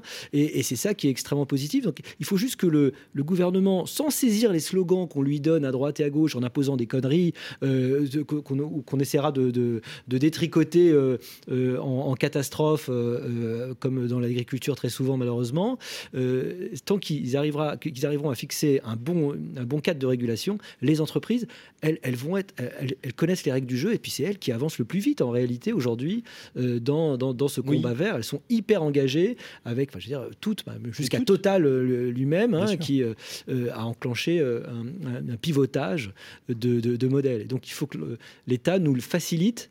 Et on n'a peut-être pas toujours en France la culture d'une euh, confiance vis-à-vis des entrepreneurs. Je crois que les fonctionnaires, ça, mais même malheureusement, on les- on les- j'ai pas l'impression que même qu'on les prend pour les, les mauvais élèves, c'est-à-dire que si on leur impose pas quelque chose, ils vont pas le faire. c'est- les usual suspects.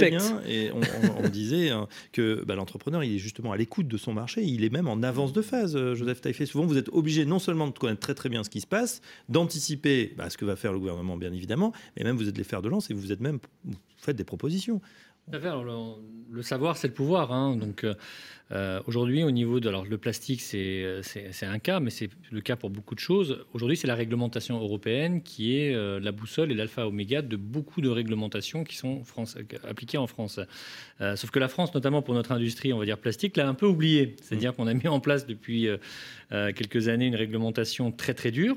Alors que, au contraire, et là j'ai envie de dire, l'Allemagne pour le coup, sur la partie industrie plastique, autant sur le nucléaire, effectivement, ils n'ont pas été forcément très sympathiques, mais sur la, partie plastique, l'Allemagne est quand même la numéro une euh, européenne euh, en termes de production. Euh, bah, très clairement, ils ont pu effectivement influencer ou en tous les cas mettre leurs pattes sur la future réglementation des 20 ou 30 prochaines années qui vont, qui vont être mis en place au niveau, au niveau européen. Avec un exemple notamment, euh, le traitement des déchets. On en parlait tout à l'heure. Expliquez-nous où on en est, où en fait. est l'Allemagne, où on en est et ce qu'il faudrait peut-être faire. Alors, c'est des, c'est des demandes d'ailleurs qui avaient été faites au mois de juin euh, de, de cette année lors d'un colloque justement sur euh, les déchets avec éthique qui avait été organisé ici. Euh, deux de nos demandes qu'on avait faites à ce moment-là ont été reprises, on va dire, dans le, dans le règlement. Le premier, c'est qu'une uniformi- une uniformisation, on va dire, de la, de la gestion des déchets, c'est-à-dire qu'en fait, les, les, euh, les étiquettes, les poubelles, les couleurs, les normes dans- entre tous les pays européens vont s'uniformiser, Mhm. ce qui pour nous était une, une évidence à faire. Et il y a l'histoire de la consigne. Olivier en a, en a parlé. Alors c'est vrai qu'il y a toujours un débat écologique de se dire est-ce que le réemployable c'est plus écologique que l'usage unique? L'usage unique, euh, il a l'avantage de l'hygiène, il n'y a pas de question effectivement de transport, de ramener, etc. Vous n'avez pas de doute sur le, produit, mais le réemployable, ça évite de réutiliser de la ressource, etc. Donc il y a un juste milieu effectivement à trouver. Mais sur la partie consigne et notamment sur la partie euh, plastique, euh, c'est pas forcément une mauvaise idée. L'Allemagne, ils, le- font depuis à peu près une, euh, depuis les années 90. Et en fait, on se rend compte que dès lors que vous avez euh, des, des bouteilles d'eau, par exemple, qui sont abandonnées, on va dire, dans, dans- dans une ville allemande, très rapidement, quelqu'un va le ramasser pour récupérer des sous. Et donc là, l'Europe, dans le projet de règlement présenté euh, fin novembre 2022, a prévu en fait de mettre en place ou que les pays, enfin, veut obliger les pays Oui. européens, y compris la France, France qui n'a pas réussi à le faire à l'époque de la loi AGEC parce qu'il y avait eu des oppositions, on va dire, de, de certains acteurs, une consigne européenne. C'est-à-dire qu'il faudra que les, euh, que, les, que les pays mettent ça en place. Et ça, on arrive justement à, à la partie économie circulaire et à ce qu'on dit, c'est-à-dire qu'aujourd'hui, les industriels, euh, on, a une, pro- on a une conscience, bien sûr, de l'écologie, on a une conscience aussi économique. Aujourd'hui, on- si on peut réutiliser ou, euh, la matière première pour éviter d'en racheter du vierge, bah, bien, Bien sûr, sûr. qu'on va le faire. Personne n'a envie de laisser des granulés de plastique partir dans la nature, vu le prix que ça coûte aujourd'hui surtout. Donc, euh, donc en l'occurrence, tout le monde veut essayer effectivement de, de recycler et on va dans le bon sens, heureusement, et les choses vont dans le bon sens, même si, je le- on l'a- on l'a déjà dit à, plus- à plusieurs reprises, la France aujourd'hui est quand même encore très très loin par rapport à d'autres pays européens. Euh, et d'ailleurs, ça doit être un petit peu un signal d'alarme pour la France, c'est que dans, dans le projet de règlement, il est prévu Mhm. d'ici une dizaine d'années à ce qu'on arrive à 50% de recyclage des emballages plastiques euh, en Europe. Euh, 50%, c'est déjà ce que fait l'Allemagne aujourd'hui. Oui. Euh, La France, on est à 25. Donc euh, il, faut se, il, faut, il, faut que se, il faut se bouger et non plus interdire, mais surtout euh, aider les entreprises de recyclage et du plastique à, à avancer. 50%, les autres 50% sont incinérés, c'est ça? En Allemagne, nous, tout à fait. Alors qu'en France, on a enfouit les déchets. 31%. Voilà. On a 31% de, de- d'enfouissement. Et je terminerai ju- juste sur un point. euh, c'est, et Olivier en a parlé de- du nucléaire. Enfin, j'ai envie de dire nucléaire plastique aujourd'hui, c'est le même combat. C'est-à-dire que euh, on a accusé une industrie il y a des années. On l'a dit, il faut l'abandonner parce qu'on n'arrive pas justement à traiter les déchets. C'est aussi une question de gestion de déchets.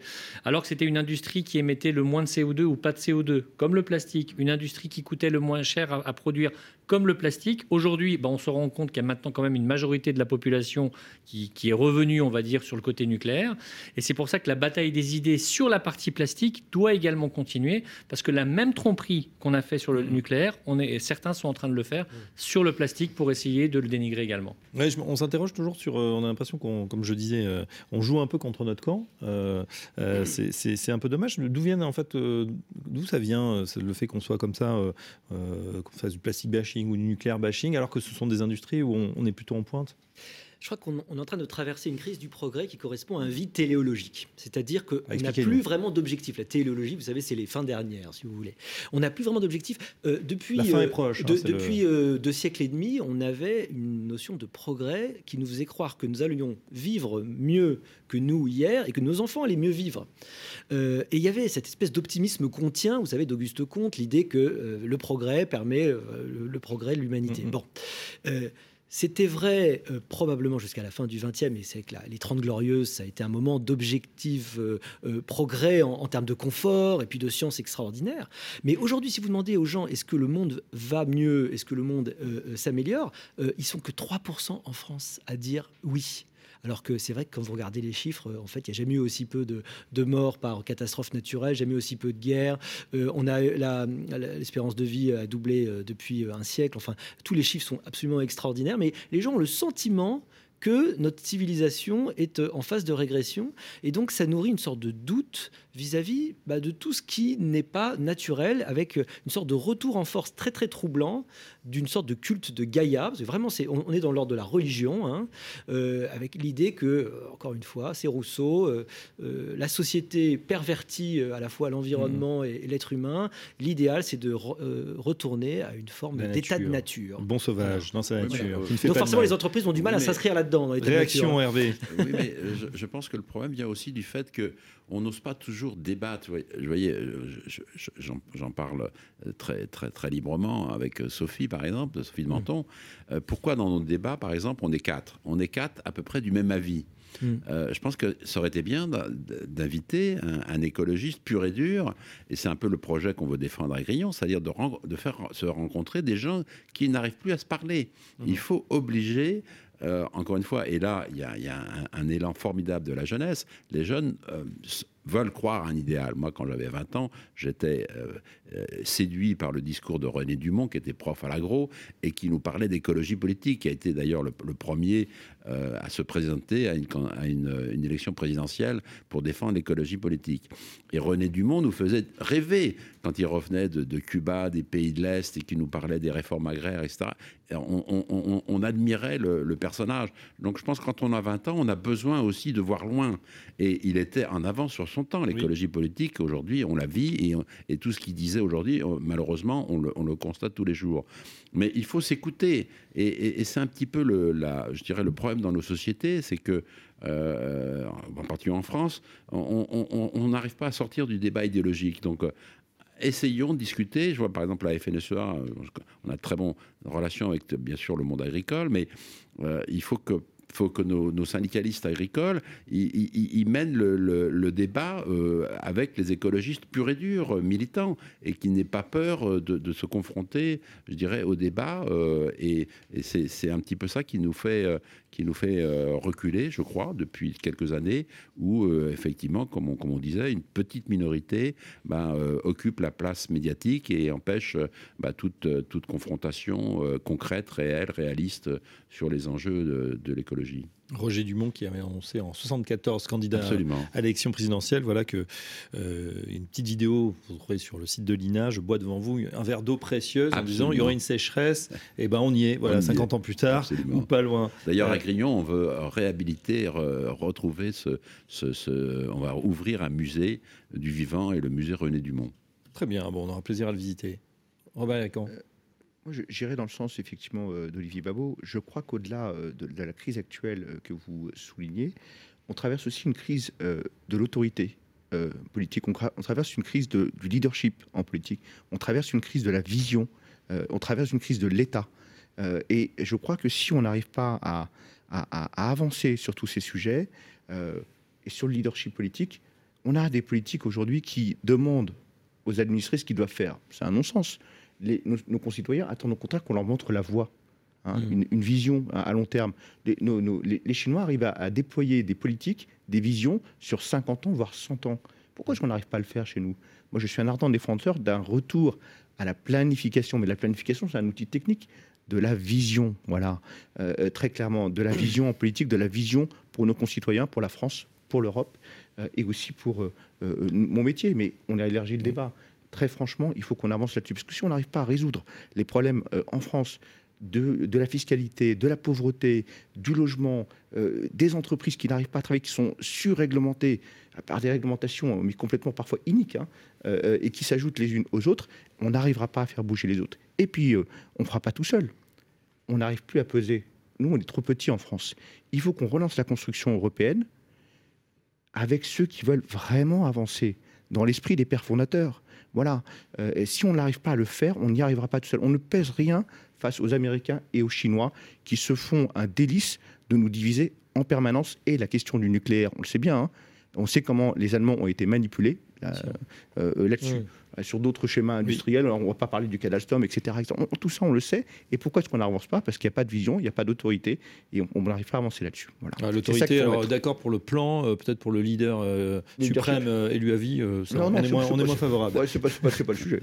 Olivier Baud, réaction, et puis après on fera un dernier tour de table pour clôturer. Oui, non, mais je suis, je suis tout à fait d'accord. hein, tout ce qui a été dit. On a effectivement une, une crise du politique. Alors, on est dans une société post-politique favorisée par ce numérique qui crée un désordre informationnel, parce que le tsunami d'information est en train de faire exploser la démocratie. Et en puis les réalité, politiques hein. s'en servent très habilement aujourd'hui. hein.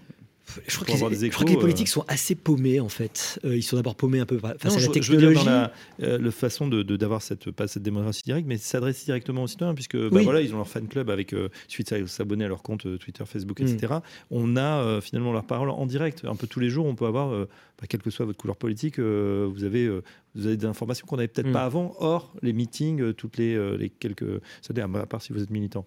Non, mais c'est vrai, euh, on a des outils extraordinaires pour communiquer, mais on a quand même l'impression qu'on est beaucoup plus aujourd'hui dans ce qu'on pourrait appeler une oclocratie, c'est-à-dire en fait une- un pouvoir de la foule, parce que c'est la foule qui va aujourd'hui. euh, euh, autrefois, il y avait le fil euh, AFP, maintenant c'est le fil Twitter, et le fil Twitter, c'est rien d'autre que la foule en réalité qui va déterminer ce qui est important, pas important, trier, ce qu'il faut, faut penser, etc.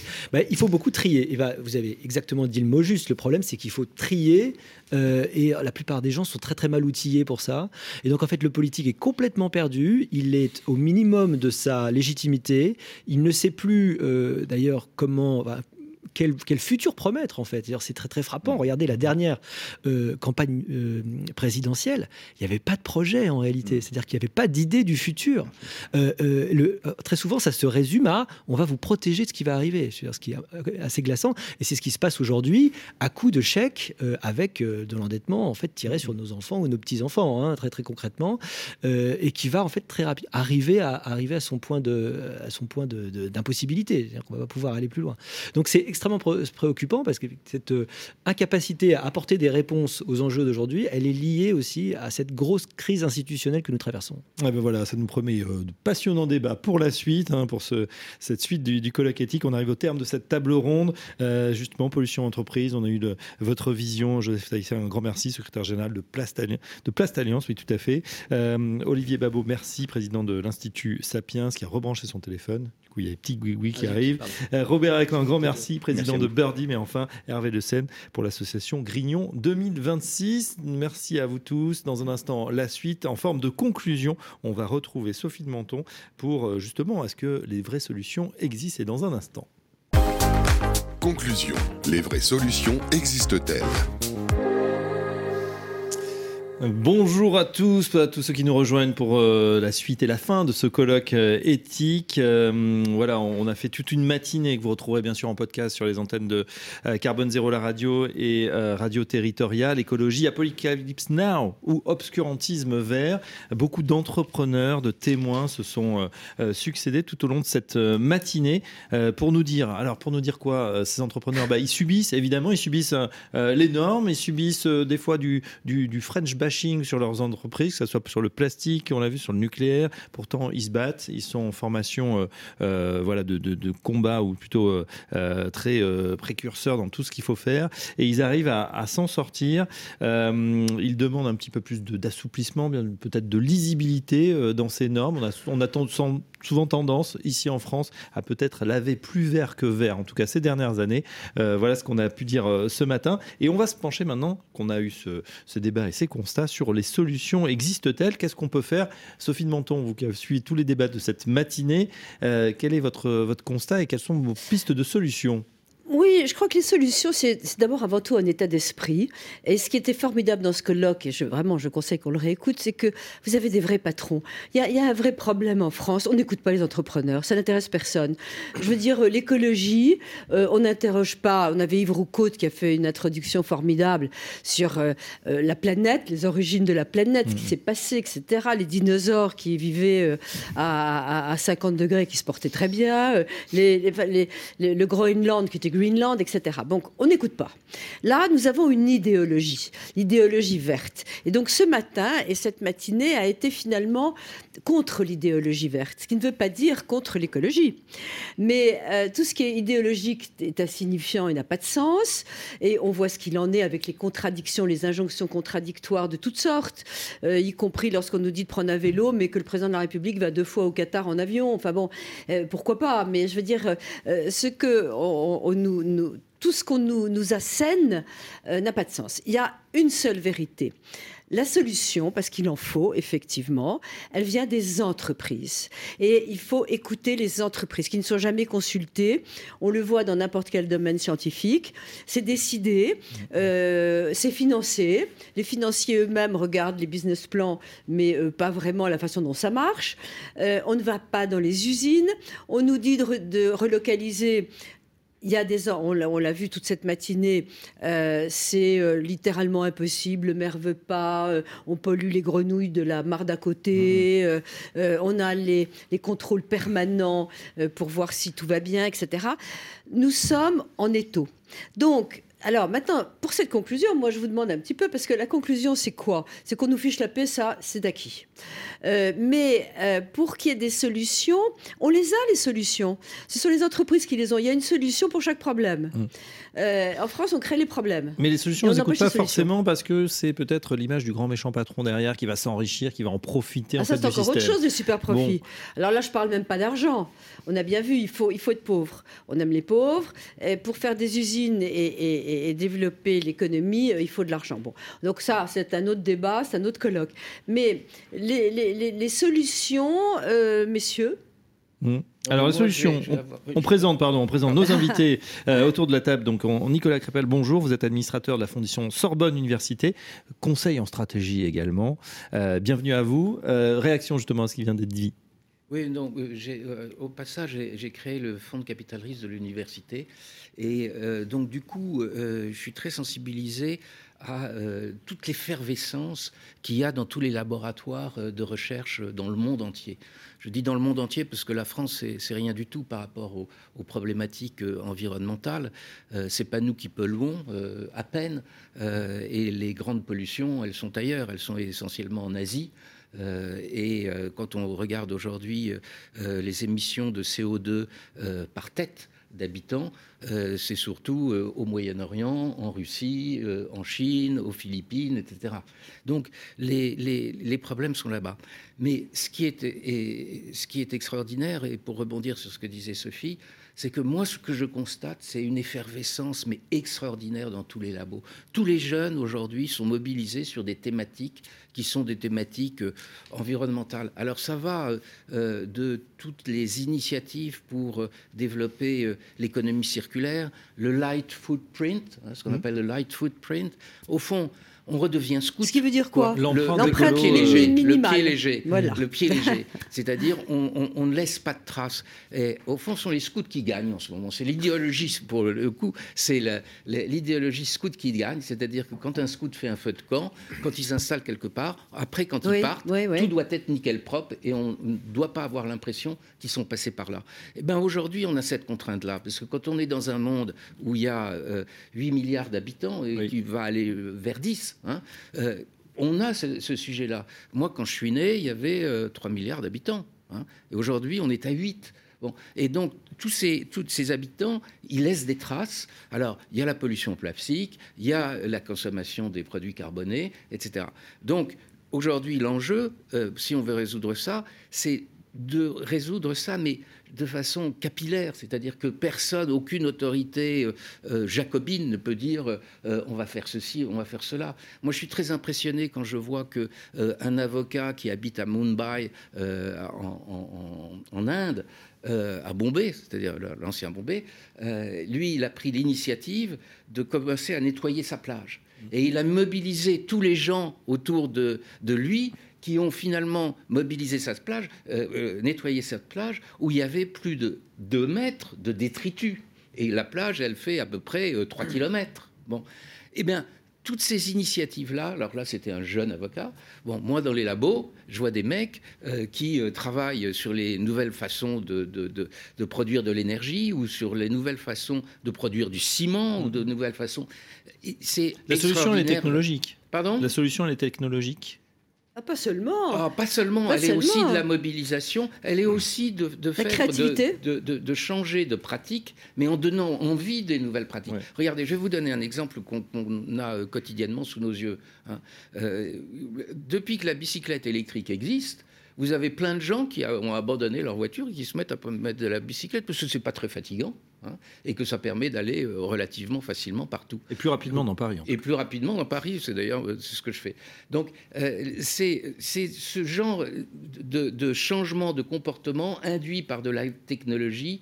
Bah, je vous donne un autre exemple. On a un vieil exemple qui est le TGV en France. Moi j'ai connu l'époque où il n'y avait pas le TGV.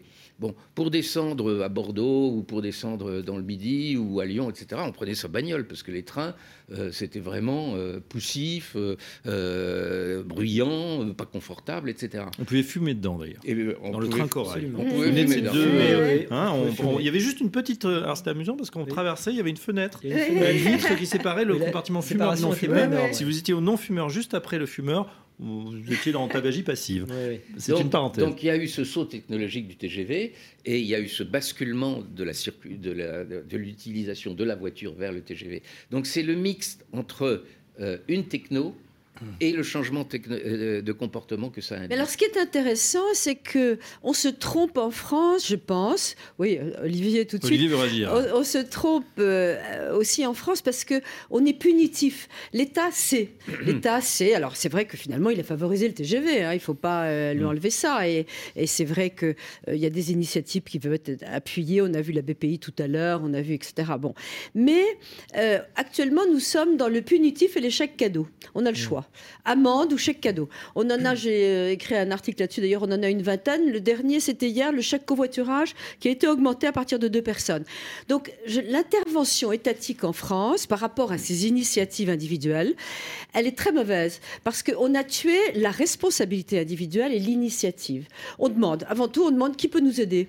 Et donc, euh, cette histoire de plage est flagrante en la matière, mais euh, je, je crois que c'est un véritable frein. Il faut une mentalité différente. Est-ce qu'on peut changer les mentalités Olivier Babot, je rappelle que vous êtes président de l'Institut Sapiens. Eh ben, c'est un, en effet, c'est un vrai enjeu de mentalité. J'ai envie de dire, comme le président de la République, nous sommes en guerre. La guerre, c'est qu'il y a deux positions orthogonales et je crois en fait inconciliables. Et en fait, on n'arrive pas à se parler. Ça fait longtemps que je suis sur des plateaux aussi, bah, comme Sophie, euh, avec des gens qui sont, euh, mettons, de l'autre bord. Et en fait, il y a zéro dialogue. Ah, zéro. Euh, c'est le cas sur le nucléaire, mais, mais, pas seulement, parce que finalement, c'est pro ou anti-techno. C'est les, anti-technologies contre les pro-technologiques. C'est pro ou anti-humanisme, en fait. C'est pro ou, euh, anti-croissance. Euh, euh, Et en fait, notre conviction, nous, c'est que on ne, se, euh, on ne réglera les problèmes qu'à travers la croissance, parce que c'est d'ailleurs les pays où il y a le plus de croissance qui sont les plus vertueux euh, euh, écologiquement. Mm-hmm. On l'a vu avec le plastique. Hein. Nous, on trie assez bien nos plastiques. Le problème, c'est les fleuves de plastique qui viennent de Mani notamment. Plus on a des développements des sociétés, plus elles sont respectueuses de l'environnement. Donc on a besoin de cette richesse. Cette richesse, on en a besoin pourquoi aussi? Parce que c'est ça qui produit les innovations. On est en train, on vient de vivre là en quelques semaines deux choses qui sont en train de, de probablement de changer la civilisation.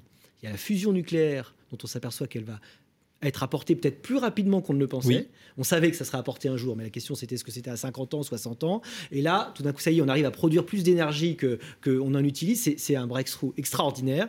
Et la deuxième chose, c'est euh, l'open euh, IA de, de, Musk, hein, c'est le, chat euh, GPT, dont on se rend compte que on va avoir une capacité d'intelligence artificielle à faire des tâches humaines, y compris relativement complexes, qui sont quasiment des tâches de, de créativité, écrire des articles, d'ailleurs faire des tableaux, etc. Et en fait, tout ça, c'est des trucs qui vont changer très profondément et qui euh, vont surtout avoir un effet qui est de euh, remédier au problème de la, du manque de, ressources, du manque d'énergie avec la fusion nucléaire, et puis du manque de compétences. Ça, ça veut dire qu'on entre dans un monde complètement différent. Donc, on n'est pas du côté de ceux qui disent il faut remonter à l'arbre, redescendre dans la savane, et puis surtout ne faisons plus rien, débranchons Internet et ayons des quotas de vol, de vol d'avions dans notre vie, hein, comme, comme propose l'autre, ce qui est complètement délirant. On, nous, on est du côté de ceux qui disent la technologie va nous aider à faire une différence entre croissance économique et impact sur l'environnement. Et d'ailleurs, cette différence, elle a, elle, a, elle a, en fait commencé depuis très longtemps. Si vous regardez euh, mmh. la, lourdeur, euh, la lourdeur environnementale du point de PIB, on s'est extraordinairement amélioré depuis, depuis 40 ans. Mais c'est aussi une question de civilisation, et ça, on l'oublie un peu.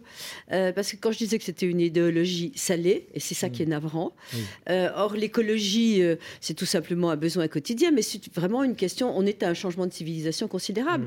Et on le, on le, disait au début, il y a euh, c'est très, très, désespérant. Et pour avoir des solutions, il faut sortir de là, que euh, l'écologie ait été captée à la limite par le wokisme. Euh, c'est-à-dire que maintenant, quand... c'est pire que par le wokisme, hein. c'est les déclinologues, les, les, les euh, comment dire Ils vont ensemble, Il y a une haine de la, du capitalisme, du libéralisme, et, du libéralisme. de façon générale, et de l'état de droit, et enfin, il, y a, toutes les, tous les projets euh, euh, collectivistes qui, en 89, avaient paru, paru faire banqueroute, qui couvaient sous la cendre et, qui, et qui nous reviennent, évidemment. Pas Ce que vous disiez à l'instant, on peut le préciser sur un point. Hein. il y a eu une étude de l'ONU qui a démontré que le souci de, du respect de l'environnement Mm. ne venait chez les gens qu'à partir du moment où le revenu euh, ah au foyer euh, ah était supérieur à 25 000 euros. Sûr. alors, vous prenez le monde entier et vous regardez qui a plus de 25 000 euros par an. Hein. Et donc, vous apercevez que pour la moitié de l'humanité, c'est quelque chose qui lui passe au-dessus de la tête. Pour autant, il y a tout de même, comme je disais avec cette histoire de la plage de Mumbai, il y a des espoirs. En Égypte, il y a eu des initiatives comme ça. Et aujourd'hui, je me souviens que euh, avec une, de mes précédentes épouses, euh, on allait près d'un lac euh, se baigner en Provence, et c'était absolument immonde. C'était dégueulasse avec plein de, bouteilles de plastique, etc. Et ben aujourd'hui, il y a une mobilisation des gens mhm. spontanée autour de ça. C'est toutes les épouses qui ont été nettoyées. non, non, c'est des gens du, qui sont enrichis. Aussi, à l'époque, c'était peut-être plus pauvre. Non, non, c'est simplement parce qu'il y a changement de mentalité. changement de mentalité. Les jeunes se mobilisent. Aujourd'hui, vous avez en permanence des, associations qui vont euh, euh, mobiliser quelques personnes pour nettoyer, etc. Donc, donc voilà, c'est quelque chose. Et dernier point pour revenir sur les entreprises, les belles. Euh, voilà, il y a un truc, il y a des, choses emblématiques. Hein. Tout le monde sait que maintenant, il y a deux continents sur les mers, un en, dans le Pacifique et un en Atlantique, où tous les détritus se rejoignent. Ce sont des vortex. Hein. La mer, les courants les amènent tous dans un endroit. Alors à chaque fois, c'est des, des, presque des continents. C'est pratiquement la taille de la Corse, mhm. chaque truc. Bon, ben voilà. Merckx, grande entreprise qui transporte euh, par bateau euh, des containers, elle a affrété un bateau qui, lui, ramasse les, euh, les détritus, les haches menus, et puis euh, ensuite euh, les recycle, enfin les on les refond et on refond du plastique. Donc quand les entreprises comment dire, essayent de faire les choses bien, mais en plus elles se retrouvent, les, elles se retroussent les manches. C'est eux qui font. Moi, ce qui me frappe, c'est qu'aucun État y compris la France, n'a pris cette initiative de dire attendez, euh, c'est peut-être pas chez nous euh, le truc dans le Pacifique, mais c'est de l'universel et je le prends en charge. Il y a une question qu'on n'a pas abordée, Sophie de Menton, euh, c'est vrai qu'il y, a aussi cette question du greenwashing, c'est-à-dire que les entreprises, à un moment, on fait un petit vernis, on dit bon, la tendance, voilà, il faut être colo, nous on va faire le strict minimum, on va repeindre la façade en vert, ripoliner par exemple, et puis ça suffira. Et on a l'impression que depuis là, depuis quelques années, en fait, non, c'est tout le monde s'y est mis quoi, c'est-à-dire que c'est peut-être il y en a à la marge, mais on a l'impression que le mouvement, ça y est, est lancé et que les gens ont compris que, enfin, les entrepreneurs en premier ont compris qu'il fallait, qu'il fallait jouer le jeu et même être en avance de phase par rapport aux normes qui inévitablement allaient de toute façon tomber. Alors, je, vais être provocante. Euh, le greenwashing, autrement dit, effectivement, euh, l'apparence et la, publicité euh, d'avoir l'air vert, est utile parce que ça fait de la pub. Donc, si vous voulez, si les gens sont sensibilisés, tout d'un coup, on voit telle entreprise qui essaye et qui communique là-dessus, c'est bon. Tout ce qui va dans le bon sens est utile. Alors, on accuse toutes les entreprises, ça c'est évidemment les opposants, parce que euh, c'est jamais suffisant, mmh. euh, ça va pas. Si vous prenez, euh, mais, mais, toutes les marques, elles essaient, mais on va pas supprimer le Nutella qu'on a accusé de je ne sais quoi. on va pas. tout non, mais je prends un exemple. Madame Lemoine qui était tout à l'heure, la groupe Lemoine qui fait, vous savez, ces bâtonnets. Oui, formidable. Voilà, les cotons-tiges par exemple, les cotons-tiges sont plus en plastique, ils sont en carton, etc. Elle est passée à cette voilà parce qu'elle savait qu'il y avait la norme et de toute façon elle était en avance. Donc à un moment, les, les entrepreneurs non seulement s'adaptent, mais vont un petit peu plus loin. Et c'est vrai que. mais nous, c'est très simple. On est complètement cynique. Il faut vendre. Il faut aller à la rencontre d'un public. Vous avez vu euh, le public, les exigences qu'il a aujourd'hui. Donc rassurez-vous, les entreprises n'ont pas s'arc-bouter. Je veux dire que quand vous Ni avez. les consommateurs, parce que ça se vend tout aussi bien, même si c'est un peu plus cher.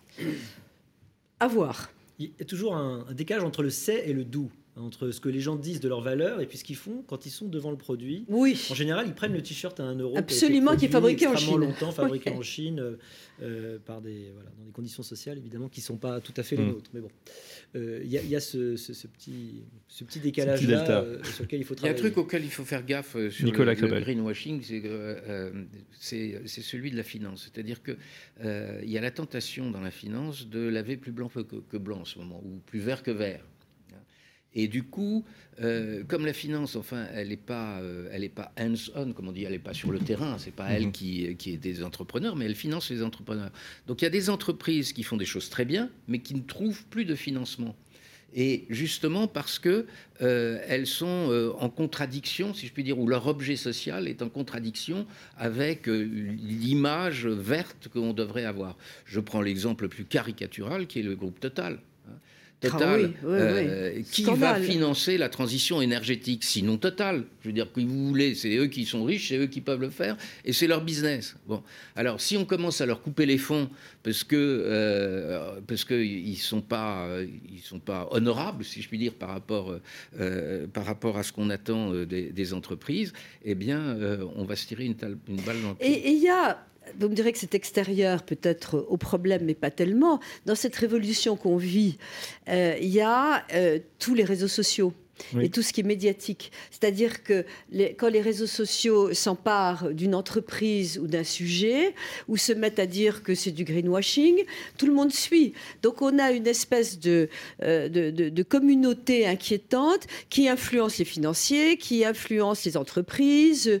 et, donc je crois que dans les solutions, il y a encore une fois euh, énormément de portes d'entrée.